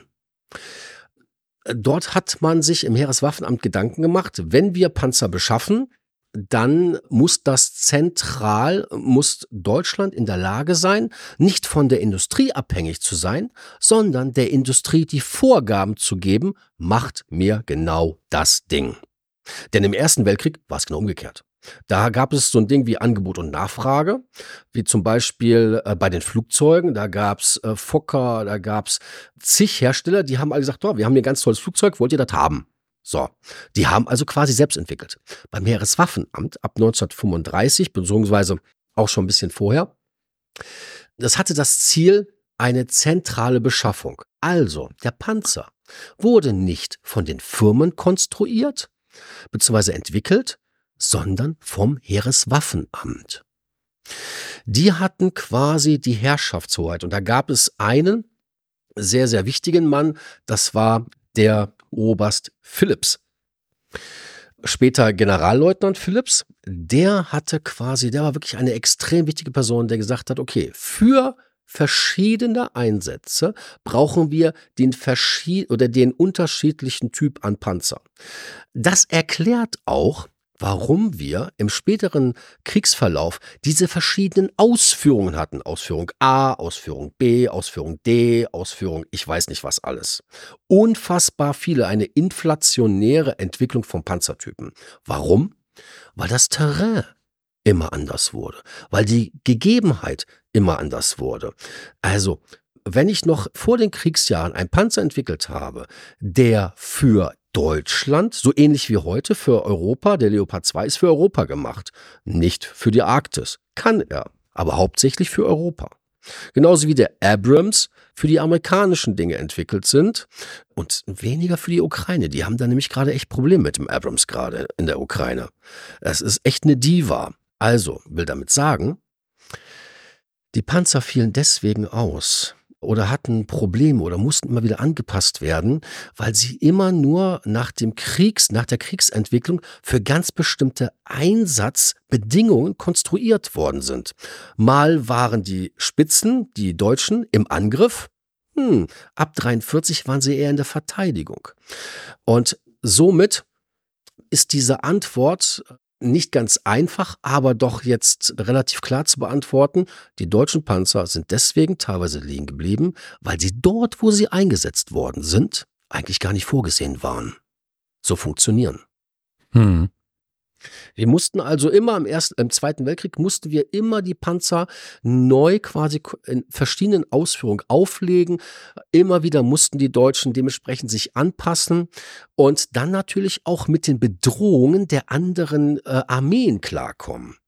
Beispielsweise die sowjetische Panzerindustrie hatte ja am Anfang einen ganz anderen Stand, also bedeutete halt auch Anpassung. Und das hatte dann, gerade wenn man ins Detail geht, bezüglich die Kombination Panzerung, Beschleunigung, abstruseste Verwirrungen am Ende. Es gab ja sogar der äh, Panzerjäger, der schwere Panzerjäger Ferdinand, hatte sogar einen Hybrid-Elektromotor. Warum?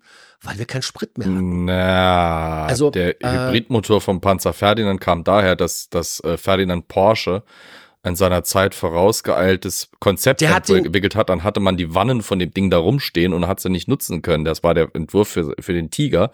Und dann haben sie das Ding halt zu Sturmgeschützen umgebaut oder zu Jagdgeschützen oder wie auch immer man so nennen will oder Selbstfallerfetten, weil sie die Dinge halt noch rumstehen hatten. Die hatten noch paar gewisse Wannen da rumhängen.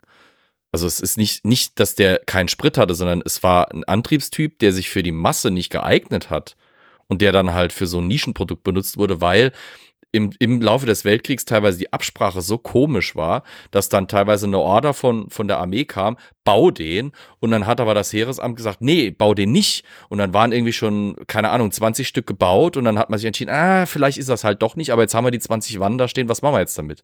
Ja, bauen wir halt eine Kasematte drauf, setzen wir halt eine lange 8-8er drauf und dann kriegen wir das schon irgendwie genutzt.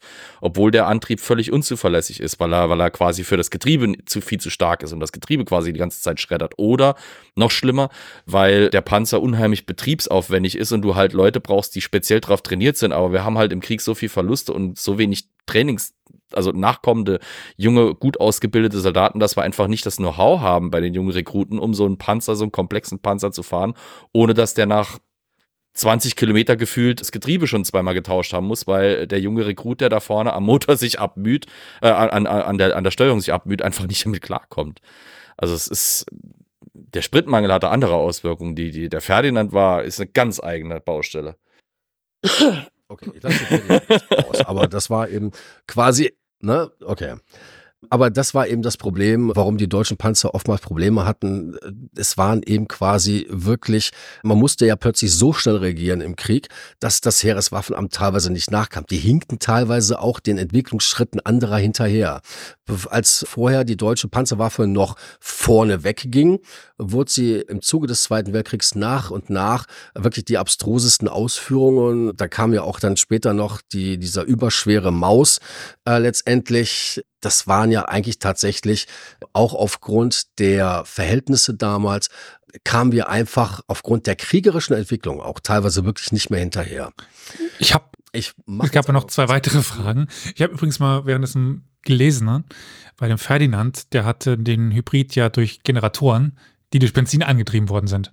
Mhm. Also der hat Benzin getankt im Endeffekt, nur nicht nur nicht ja, die direkt, sondern halt in Generatoren, die einen, Elektroantrieb angetrieben haben und dadurch hat er noch mehr Benzin ver verbraucht. Naja. Erstens das und zweitens dadurch, dass, ich meine, wozu brauchst du Elektromotor? Du willst Kraft sofort abrufbar ja. haben. Das ist ja das, was man auch bei Elektroautos hat. Das Dumme ist, wenn diese enorme Kraft, die dieser, die dieses, dieser, ich sag mal jetzt Powerpack aufbringen konnte aus diesem Elektro-Hybrid-Konstrukt, wenn der auf ein Getriebe trifft, das auf dieses sofortige Krafteinwirkung null ausgelegt ist, führt das halt zu Problemen. Und das war die Schwäche dieses, die, eigentlich war, waren diese, diese Elektro-Hybrid-Dinger, diese Benziner-Hybride, mhm. Elektro, ich, ich, weiß nicht, wie genau die jetzt genau heißen, Pe petroelektrische Antriebe, glaube ich, hießen sie, ihrer Zeit gewissermaßen schon ein bisschen voraus. Wäre es nicht mitten im Krieg gewesen, hätte man vielleicht was draus machen können. Und später ist ja auch wieder draus gemacht worden. Also solche petroelektrischen Antriebe haben wir, haben wir nach dem Krieg viel. Aber bei diesem Ferdinand völlig, ja, vor allem, völlig fehlplatziert leider. Die Deutschen hatten da etwas ganz klassisch übersehen und das haben wir heute auch das Problem. Die haben, die waren sehr technikaffin und versiert. Wobei die Russen dann tatsächlich, die haben die T-34 produziert und da hat man sich überhaupt nicht die Mühe gemacht, irgendwelche Schweißnähte abzuflexen, beziehungsweise abzurunden. Da hat man die Dinger wirklich, wie sie aus dem Traktorwerk oder aus der Panzerwerk kamen, hat man die so wirklich roh gelassen, hat die mit Soldaten bestückt und ist damit an die Front gefahren. Warum? Weil die sich gesagt haben, hey, wenn wir eh gerade jetzt in der Vorwärtsbewegung sind, wenn da mal einer liegen bleibt, den sammeln wir dann irgendwann mal ein. Der, der Gag ist dabei, dass die russischen Panzer einen Rückwärtsgang hatten, der maximal fünf Kilometer schnell war. Bis heute teilweise. Also die Panzerwaffe der Sowjets war dann quasi im Vormarsch und da haben die sich gesagt, okay, wir rücken ja eh vor und die, die dann liegen bleiben, die sammeln wir dann unterwegs beim Vorstoß wieder ein. Also so war tatsächlich, da entwickelten sich dann auch die deutsche Technik, war unfassbar weit, aber für die Notwendigkeit absolut, absolut zu einem ganz bestimmten Zeitpunkt gar nicht mehr zeitgemäß, weil hätten die Deutschen, und das ist halt auch dann später mit dem Königstiger und so weiter, das war auch die Diskussion, warum Königstiger bauen. Für einen Königstigerpanzer konnte man ein, drei Panzer 4 bauen für die Kosten dieses Panzers. Also da waren halt wirklich, die Deutschen waren da zu sehr, dann ging natürlich auch mit industriellen Verträgen, ne, die hatte man dann auch mittlerweile natürlich auch am Bein gehabt. Also da hat man sich selber so ein bisschen in die Sackgasse gebracht am Ende. Aber ich Ja, wir haben immer noch die, die zwei Fragen. Äh, also ganz kurz abgehandelt gab die Frage nach dem Panzer, den man bei Indiana Jones gesehen hat. Der wurde schon teilweise oder richtig beantwortet mit der Mark 8 äh, mit einem draufgeklatschten Turm bei dem Film Der, der letzte Kreuzzug. Da glaube ich so, so hieß der, hatte ich gerade nachgeschaut. Und ich muss gestehen, ich habe den Film ich hab, tatsächlich. Steht im Wikipedia-Artikel zum Mark 8, also okay. nehme ich mal an, dass es stimmt. Und dann noch eine Frage. Wird sogar noch unter Panzerexperten tatsächlich gestritten. Also es ist ein, es ist entweder ein Mark 8 oder ein Mark 4 mit einem sehr, sehr frühen Churchill-Turm. Also es gab hm. frühe Churchill-Serie 2er und 3er, die hatten diese Türme, die, wie er da eben auf diesem Indiana Jones Panzer draufgeklatscht ist. Aber dieser Indiana Jones Panzer ist das purste Fabrikat der Fantasie. A, ist er viel zu schnell. B, absoluter glaub, Mumpitz ja, mit einem Turm auf so einem Panzer. Der, der, Panzer hat gleichzeitig einen Turm und sogenannte Sponsons, also diese, diese Ausleger mit den mhm. Kanonen mhm. drin. Das waren eigentlich die Bewaffnung. Der war nie für einen Turm vorgesehen. Absoluter Schwachsinnspanzer, aber eine gute Szene. Die nächste Frage. Panzer brauchen ja für die Verlegung über große Strecken eine Schienenverbindung. War das eigentlich ein Kritikpunkt bei der Einführung der Panzer? Wie verletzlich hm. die Verletzlichkeit der Nachschubwege? Ja, es ist ja so gewesen, dass alle Panzer ein Problem hatten, beziehungsweise äh, die sollten alle Eisenbahn verladefähig gemacht werden und verladefähig sein, weil ein Panzer fährt nicht vom Panzernibelungenwerk beispielsweise, was ja in Österreich gewesen ist, an die Front quasi mit Eigenkettenantrieb, sondern diese werden immer, auch heute, das ist bis heute nicht anders, werden Panzer mit Eisenbahnloren transportiert. Man hatte von wegen äh, bis zur, das, das dimensionierte ja auch, der Tiger zum Beispiel, hatte bestimmte ganz spezielle Verladeketten bekommen, die eben nicht so breit waren, weil mit diesen Kampfketten, die ja die eigentliche Kampfbesatzung drauf hatten, haben diese Panzer nicht auf die Lore gepasst. Die haben also extra Verladeketten bekommen, damit die auf Loren gepasst haben. Ich würde, also um, um, um die Frage ganz klar zu beantworten, ja, war es ein Problem bei der Einführung von Panzern. Nur bei einigen Modellen hat man das teilweise so weit nach hinten in der Prioritätsliste gestellt, dass es dann zu so Blüten kommt, wie Michael gerade gesagt hat, dass ein Panzer Tiger quasi für jede Verladung auf einer Eisenbahn komplett die Ketten entfernt bekommen muss, neue Ketten aufgezogen bekommen muss, dann wird er an die Front gefahren. Dort muss er dann erstmal mit seinen, mit seinen Eisenbahntransportketten, die er nur für diesen Zweck hat, vom, vom Wagen runter, vom Waggon runterfahren, muss sich dann irgendwo an eine technische Stelle begeben, wo dann Handwerk, also wo dann Mechaniker dem diese Transportketten runterholen, ihm richtige Ketten wieder drauf machen. Also das ist absolute Katastrophe eigentlich von der Logistik her und vom Aufwand her, während andere Panzermodelle auf den Waggon halt drauffahren und fertig. Also das war ein absolutes Problem. Nicht nur, also teilweise der Eisenbahntransport ist sogar, vielleicht sogar noch ein kleineres Problem, viel größeres Problem für viele, viele Panzer, waren Brücken. Weil äh, die wenigsten Brücken genau sind noch heute darauf ausgelegt, dass da, sagen wir mal, eine Kolonne von vier oder fünf Panzern zu, also Panzer 4 hat so um die 20 bis 25 Tonnen gehabt in, in seiner Spitzenausführung oder halt ein Tiger mit seinen im, im Spitzenfall um die 60 Tonnen oder sowas drüber donnern. So. Das heißt, die mussten sich wirklich überlegen, wo fahren sie dann lange, wenn sie von der Eisenbahn runter sind. Also du kannst auch so einen Panzer, selbst wenn du ihn mit der Eisenbahn von A nach B verlegt hast, dann nicht unbedingt automatisch auch direkt nach C fahren. Beim Königstiger sind wir übrigens bei 70 Tonnen. Genau ja, Genau, und das ist genau das Problem. Die deutschen Panzer im Zweiten Weltkrieg, Tiger und Königstiger, waren mindestens oder sogar schwerer als die heutigen Leopard mhm. 2. Das muss man sich mal vergegenwärtigen. Und die Brückentechnik damals, es konnten nur ganz bestimmte Straßen verwendet werden, wo eben diese Panzer fahren konnten. Und das hat zu signifikanten, gerade im Rückzug, zu Problemen mhm. geführt. Ich springe jetzt mal kurz und zwar in das Jahr 1936. 1936 kam es also wirklich dazu, dass ein, die Legion Condor nach Spanien gegangen ist. Und zwar wurde, wurden anfänglich 200 Mann, die lustigerweise alle aus der Armee erstmal entlassen worden sind, weil wir durften ja nicht aktiv in den Krieg eingreifen, in den Bürgerkrieg in Spanien. Die wurden, die Soldaten, die also quasi die Ausbildung erhalten haben, wurden nach Stettin gebracht, 200 Mann.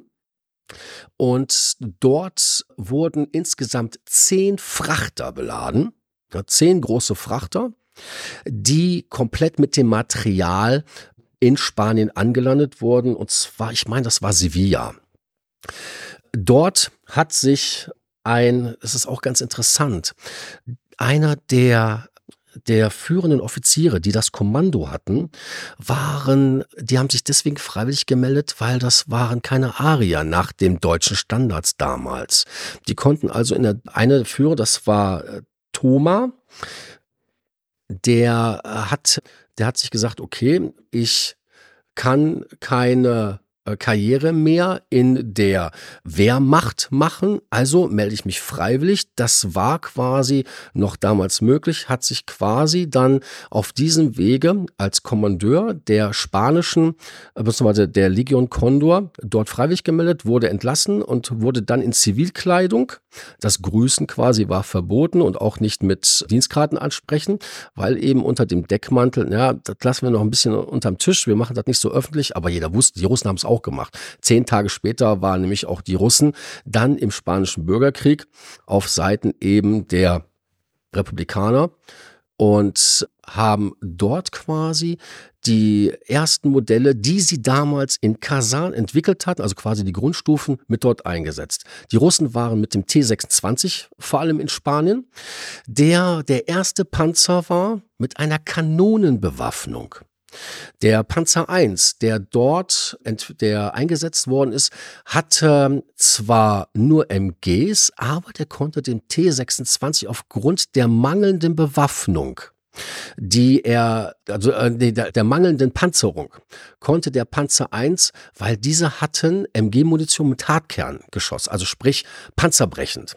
Da konnte der Panzer I konnte dem T26 auf 400 Meter gefährlich werden und der T26 konnte ab 1000 Meter und weniger dem Panzer I gefährlich werden. Und diese Erfahrung, ich habe noch ein bisschen mehr vorbereitet, aber ich kürze das mal ab. Diese Erfahrung äh, war die gesamte Vorgeschichte, die gesamte Entwicklung ist also grundsätzlich und überwiegend nicht unter dem Einfluss von Guderian, weil das ist ja das zentrale Thema eigentlich heute, lief nicht unter Guderian ab. Die Panzergefechte haben dann später im Zweiten Weltkrieg ab 1939, das war wirklich die Grundlagen der Erfahrung aus den Vorplanungen, auch nicht nur die Technik, sondern vor allem die Führung eben solcher Verbände. Daraus haben die Deutschen tatsächlich sehr viel mitgenommen. Die Russen aber genauso. Als die drei taktischen Hauptaufgaben der Panzer sah Beck, also General Beck, erstens die Unterstützung der Infanterie, zweitens den Einsatz in Truppenteilen mit anderen beweglichen Waffen und drittens die Bekämpfung von feindlichen Panzern vor. Beck betonte, dass alle Panzer den Kampf mit gegnerischen Kampfwagen aufnehmen müssten und forderte die Ausrüstung aller Modelle mit panzerbrechenden Waffen, vorrangig mit 3,7 Zentimeter Kanonen. Denn das war nämlich die Erfahrung aus dem Spanischen Bürgerkrieg, dass die deutschen Panzer waren zu unterbewaffnet. Allerdings hatten die deutschen Panzer entgegen der russischen Panzer Funkgeräte an Bord auf jedem einzelnen Fahrzeug, was die Führung der Panzer sehr, sehr erleichterte im Gegensatz zu den russischen Modellen. Das blieb auch noch lange bis in die 43er Jahre so. Nicht Guderian, sondern Beck stieß mit seinen Forderungen nun auf den Widerstand der Traditionalisten, namentlich im allgemeinen Heeresamt, das von Generalmajor Friedrich Fromm geleitet wurde. 22. Januar hielt Beck vom Allgemeinen Heeresamt eine Antwort auf seine Denkschrift. Darin hieß es, die Hauptaufgabe der Panzer sei die Unterstützung von Infanterieangriffen und die Bekämpfung lebender Ziele. Eine Schlacht von Panzern gegen Panzer sei dagegen sehr unwahrscheinlich, dachte man noch. Der Panzerkampfwagen sei zwar eine Waffe, die in Massen und unter Nutzung des Überraschungsmoments eingesetzt werden müsse, aber dazu sollten die Panzerverbände im Gefecht jeweils einer Infanterie Infanteriedivision unterstellt werden. Eine Woche später, am 30. Januar 36, widersprach Beck dem Allgemeinen Heereswaffenamt. Also ich will damit sagen, die komplette Diskussion öffentlich führte nicht Guderian, sondern andere Generäle. Das Heerenwaffenamt, Heereswaffenamt, was ich gerade eben schon erwähnt habe, kam zu einem Ergebnis, nämlich die bisherigen deutschen Panzertypen seien für die geforderte Aufgabe ausreichend mit dem Einsatz der 3,7 Zentimeter Kanone.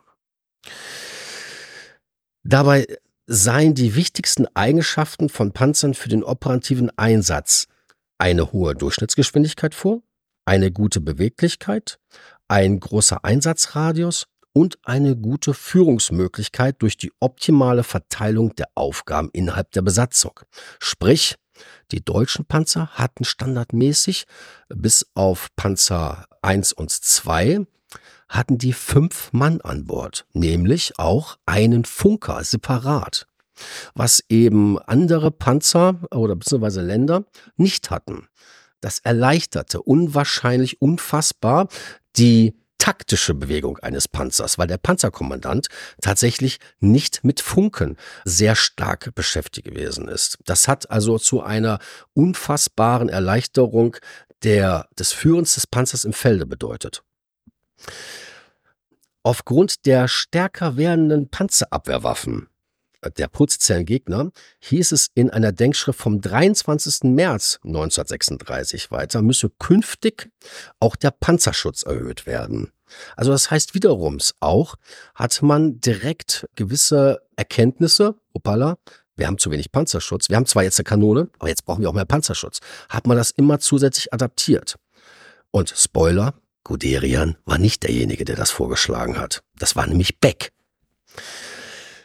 Denn durch diese Initiative von Beck und Fritschs Entscheidung konnte sich Heinz Guderian in der Öffentlichkeit später als führender Panzertheoretiker profilieren. Denn einige haben vielleicht in Erinnerung, es kam zu dem sogenannten, äh, zur sogenannten Fritsch-Affäre, die dann später, beziehungsweise die sogenannte Blomberg-Fritsch-Krise, die dann später Hitler dazu veranlassten, Blomberg-Fritsch aus deren Ämter herauszunehmen.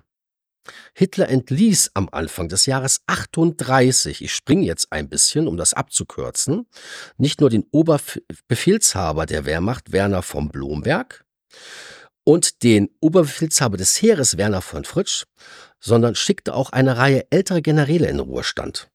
Darunter befand sich auch, und jetzt kommt's, Guderians Vorgesetzter General Oswald Lutz, der am 4. Februar 38 verabschiedet wurde. Und jetzt kommen wir erstmal zu dem Punkt. Hier wurde Guderian am selben Tag noch zum Generalleutnant befördert und trat Lutz Nachfolge beim Kommando der Panzertruppen an. Neun Monate später, am 20. November 1938, beförderte Hitler Guderian zum General der Panzertruppe und ernannte ihn zum Chef der schnellen Truppe. Schnelle Truppe war die Bezeichnung für Panzerregimenter, Panzerabwehrabteilung, motorisierte Schützenregimenter und so weiter. Guderian hatte das Glück, dass der neue Oberbefehlshaber des Heeres, Generaloberst Walter von Brauchitsch, wie, Brauchitsch, wie sein Vorgänger Fritsch, ein Förderer der Panzertruppen war und Guderians Ideen bereitwillig aufgriff. Also das heißt, Guderian war immer noch, obwohl er schon relativ weit oben war, immer noch von einem Gönner abhängig.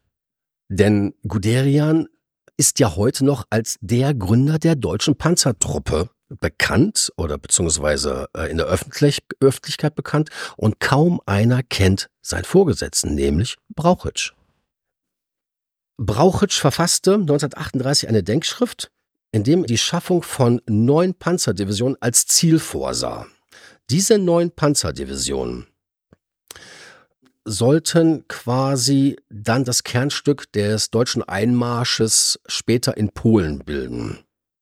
Die mittlerweile erhöhte Feuerkraft durch den Panzer IV, der, der eigentlich eine logische Entwicklung mit der Zeit gewesen ist, aufgrund eben, es hatte, hatte sich, es hatte sich schon Ende 1939 bzw. Anfang 1939 herauskristallisiert, na, die 3,7 Kanone vom Panzer 3, der also quasi der mittlere Panzer gewesen ist, hm, ist gut, aber für einen schweren Panzer nicht ausreichend, den er müsste zu bekämpfen. Also hat der nächste, die nächste Entwicklungsstufe der Panzer IV eine 7,5 Zentimeter Kanone bekommen. Allerdings nur als sogenanntes Stummelgeschütz. Hatte den extremen Nachteil. Ein Stummelgeschütz bedeutet, das Rohr ist wirklich, um es mal so einfach zu sagen, stummlich kurz.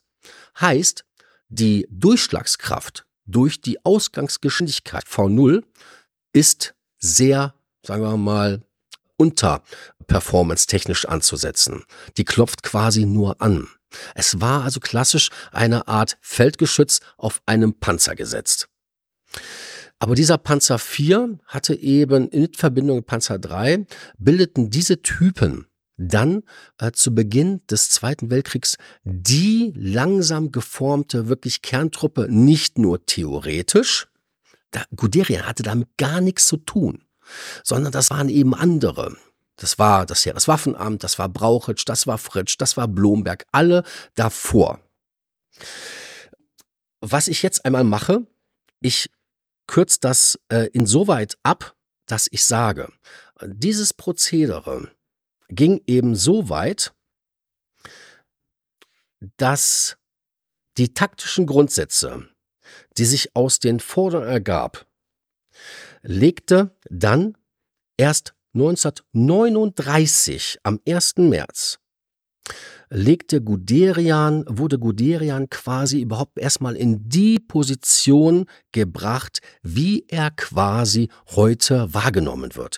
Erst 1939. Aber das, was ich gerade eben gesagt habe, als Hitler diese Blomberg-Fritsch Krise quasi genutzt hatte, die Förderer, die vorher Guderian hatte, aus dem Weg zu räumen, den Weg für Guderian zu bereiten als Nachrücker, hat quasi dazu geführt, dass sich kein Mensch mehr an die Vorgesetzten damals von Guderian erinnert, sondern die wurden quasi wirklich aus der Geschichte getilgt. Das war Guderians Glück, weil der quasi nachgerückt war. Er war nicht vorbelastet. Er war quasi auch nicht verbraucht, weil da durch diese Krisen haben sich die Generäle keinen guten Namen gemacht. Vor allem nicht, jeder kennt ja Hitler, wie er gewesen ist, vor Hitler. Und der hat sich dann, Guderian, hat sich dann natürlich als Einsatzgeneral im Polenfeldzug, im Frankreichfeldzug und ja auch in den anfänglichen Russlandfeldzügen bewährt. Die technischen Mängel lasse ich jetzt mal außen vor, den die deutschen Panzer oder mit denen die deutschen Panzer dann im Gelände konfrontiert waren, weil das sind dann noch mal, das wäre noch mal eine Spezialgeschichte, warum die Deutschen aufgrund ihrer Ressourcen, aufgrund ihrer mangelnden beziehungsweise die Spritverfügbarkeit muss man wissen, Deutschland hat einen immens großen Teil. Ich weiß jetzt nicht genau die Prozentzahl, aber das, der, der Sprit, der aus Deutschland kam, basierte auf Kohlehydrierung. Deutschland hatte fast keinen Zugriff auf große Ölvorräte. Also hat man sich schon bereits in den 20er Jahren äh, Gedanken gemacht, wie kann man ein Militär sprittechnisch unabhängig machen. Und das Problem waren dann eben, dass im Zuge der Bombardierungen und so weiter, äh, im Zuge des Zweiten Weltkrieges, die verschiedenen Dehydrierwerke, die am Anfang recht gut, äh, ich sag bewusst recht gut, nicht optimal, recht gut die Einsatzkräfte, Marine, Heer, Luftwaffe mit Sprit versorgen konnten. Im Zuge des Kriegsverlaufs sind eben diese Dehydrierwerke, die Kohle synthetisch verflüssigt haben und dort daraus Benzin gewonnen haben oder auch Diesel, beides ging. Das führte dann aber dazu, durch diese Zerstörung der Hydrierwerke, dass quasi dann so dieses klassische Bild, ja, wir müssen leider in Ardennen unsere Königstiger liegen lassen, weil wir einfach keinen Sprit mehr hatten. Also so weit ging's dann, um jetzt das jetzt erstmal kurz abzuschließen. Und Guderian profitierte abschließend von dem Ruf, er wäre der Gründer der Panzertruppe vor allem daraus, dass er nach dem Krieg eben seine Erinnerung aufgeschrieben hatte. Und viele Historiker nach dem Zweiten Weltkrieg haben Guderian quasi, ich sag einfach mal, wenn sie über den Krieg geschrieben hatten äh, oder berichten wollten, Guderian als Quelle angegeben. Das Problem dabei ist nur, wenn ein General über sich besonders positiv schreibt, hm, kann keiner wirklich überprüfen. Weil, wie ich gerade eben gesagt habe, die Kritiker Guderians entweder schon während des Krieges abgesetzt waren oder einfach gestorben sind. Keiner hat Guderian wirklich Kontra gegeben oder hat ihm widersprochen. Somit hat Guderian eigentlich seinen eigenen Mythos geschaffen, der von vielen Historikern oder Buchautoren nach dem Zweiten Weltkrieg blind übernommen worden sind. Ohne da eine bestimmte Tatsächlichkeit zu überprüfen, was ja eigentlich den Historiker ausmacht. Nämlich ganz, jeder Historiker, das kennt ihr, Quellenkritik. Das ist einer der obersten Gebote, die ein Historiker ausmacht. Ja, aber das hat von wegen, das hat nach dem Zweiten Weltkrieg quasi erstmal eine gewisse Zeit lang gar nicht stattgefunden, weil man hat sich auf die Dinge gestürzt, die vorhanden waren. Ja, und dann kam es, ob das jetzt Scott McKenzie gewesen ist oder andere, die haben dann tatsächlich auch von dem Buch Achtung Panzer, was ja Guderian geschrieben hat, und zusätzlich die Erinnerung eines Soldaten einfach genommen, naja, als Quellenangabe. Und es ist dann tatsächlich so, wie bei uns in der Schule, wer abschreibt, dem kann passieren, dass er mit Fehlern abschreibt. Und genau das haben eben quasi die Buchautoren nach dem Zweiten Weltkrieg gemacht. Und Guderian war tatsächlich, ja, er war wichtig, definitiv. Aber lange nicht so wichtig, gerade was die Entwicklung der deutschen Panzerwaffe eben angeht. Ich habe fertig. Vielen Dank. Da hatten wir einen ganz schönen Rundumschlag, wie ich finde, durch jetzt nicht nur, wie der Panzer aussieht, sondern was war der Panzer, wie wurde er benutzt und so weiter. Das war ja wirklich äh, eine, es gibt so ein französisch klingendes Wort dafür, aber egal, das fällt mir jetzt auch nicht mal ein. Ja, der Chat applaudiert auch, wenn auch leise, aber mit Worten. Mhm. Und ja, gibt es von euch noch was? Also von den mein, mein lieben MitpodcasterInnen? Nee, also außer vielleicht den Hinweis, dass ich es äh, sehr spannend finde, dieses Thema von Michael vorgetragen zu bekommen. Also ich fand es gar nicht so theoretisch, wie du angenommen hast, Michael. Also ich fand es äh, in jeder Hinsicht hatte das sehr viele spannende Aspekte und Informationen, die mir wieder ein bisschen Einblick da gewährt haben und auch dieser Mythos, den wir damit so ein bisschen vielleicht den Schleier lüften konnten bei diesem Mythos. Das ist schön, schön zu hören. Das freut mich, dass, Entschuldigung mit Verlaub, diese Arschgeige da etwas aus dem Rampenlicht genommen wird. Der Herr G. -Punkt. Spannenderweise ist er da nicht alleine. Ne? Also ja. ganz viele deutsche Generale haben nach dem Zweiten Weltkrieg ihre Memoiren veröffentlichen dürfen. Das manchmal wird es gerade im Englischsprachigen wird so schön flapsig gesagt, ja, die NATO hatte halt viele Jobs zu vergeben. Und natürlich wollte man dann sich selber da äh, für diese Jobs als besonders geeignet darstellen. Aber hm. es war halt teilweise so, nicht nur auf Raketentechniker ist, ist ein ganz gewaltiger Wissensjagd getrieben worden, sondern halt auch auf die, die deutschen Militärtheoretiker. Mhm. Und die hat man dann halt mal schreiben lassen. Das heißt, dann hast du halt eben Guderian, der sich für die Panzertruppe hervortut, Kesselring oder, oder Skorzeny, die dann halt ihre theoretischen Abhandlungen über Luftlandekriegführung oder, oder Kommandoeinheiten und sowas schreiben. Mhm. Und die werden tatsächlich wirklich sehr unkritisch übernommen, weil ist ja dankbar, statt dass ich mich halt durch die teilweise unvollständigen, teilweise noch nicht zugänglichen, teilweise äh, verstreuten oder, oder schlecht erschlossenen Archive durchquäle und dann versuche irgendwie nachzuvollziehen, ja, was hat jetzt Hitler gesagt, was war jetzt aber auf dem Mist der Generale gewachsen, sowas, kann ich mir dank, dankenswerterweise ja diese, diese äh, Biografie reinziehen. Fertig aus, schreib mir da was zusammen, presto, habe ich eine wunderbare Geschichte des Zweiten Weltkriegs und kann die als erster in die Presse geben. Hm. Das ist das plus halt, dass dieses Thema Panzer ein unheimliches Faszinosum ist und bis heute teilweise rege, wenn auch amateurhaft diskutiert wird, führt halt zu dieser Mythenbildung, die sich hartnäckig hält. Hm. Also geht mal ins Internet, guckt euch mal an, die Streitigkeiten zwischen, welches war der bessere Panzer? T34, Panzer 4, Sherman, bäh die teilweise der letzte Mumpitz sind, weil da halt mit viel Herzblut, aber wenig Sachverstand oder wenig Wissenschaftlichkeit dran diskutiert wird. Hm. Im Zweifelsfall stürzen sich dann auch viele bei diesen Zitaten drauf. Ah ja, aber Guderian hat ja die 5 cm Kanone eingeführt. Eigenhändig, der hat es wahrscheinlich sogar selber noch aus massivem Block Kruppstahl genagt oder sowas, bevor er sie in, die Kano in, in den Panzer eingeflanscht hat.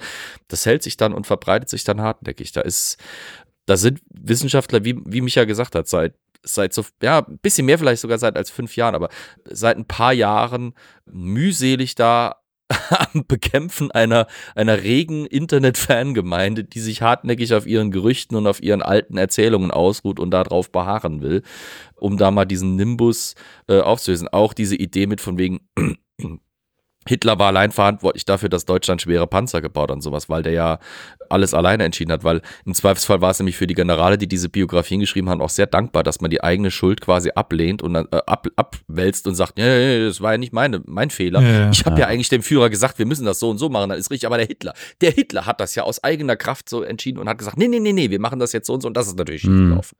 Mhm. Also Guderian ist da quasi Teil eines, eines relativ großen, naja, Verschwörungskomplexes will ich es jetzt nicht nehmen, aber, aber halt, ja, nicht unabhängigen, einer nicht unabhängig gebildeten Erinnerungskultur, die sich dann nach dem Zweiten Weltkrieg hat eben bilden dürfen und der unkritischen Untersuchung halt lange frönen konnte und jetzt halt ich- aufgelöst wird. Da habe ich einen passenden Witz dazu. Gern. Alice Weidel sagt zu Björn Höcke, du Björn, kannst du mir bitte beim Umzug helfen dieses Wochenende? Höcke antwortet, klar Alice, wie viele Fackeln brauchst du? Ja. ja, und mit diesem Wort zum Sonntag. Ja? Mhm. Der pünktlich ist er wieder zurück. ja, ich habe nämlich im Hintergrund wieder. Ich könnte Fix so müssen. brechen, ne? Ach was, nee, oh nee, mich aber schon wieder weg. Ja, ja, genau. Ich habe euch mal weiterreden lassen. Ihr habt das so gut Ah. gemacht. Sehr gut, sehr gut, sehr gut. Dann würde ich jetzt aber sagen, bleibt uns nicht mehr viel übrig, als einerseits Micha Danke zu sagen und lieber Karol, wem denn noch? Ja, Wenn du wir bedanken hast. uns natürlich bei unseren Ultra-Fans. Das sind Roman, Charlotte, Matthias, Anne, Sebastian, Kolja, Shut Up and Take My Money und What? Franziska. Heißt Vielen Dank. Shut up and take my money? Ja, so nennt er sich. Wie cool, nachdem wir letztens uns drüber beschwert haben, dass es so normale Namen sind, Genau. kam jetzt einer mit einem seltsamen Namen. Finde ich mega. Das ist doch Ja. nicht seltsam, das ist ein Meme, das ist grandios, das ist glorios, das ist Äh, geradezu ja. imperial. Und mit diesen Neuigkeiten verabschieden wir uns und hören uns dann demnächst wieder. Habt eine Danke, schöne Micha. Vorweihnachtszeit. Tschüss. Danke, Micha. Ciao, ciao. Tschüss. Tschüss.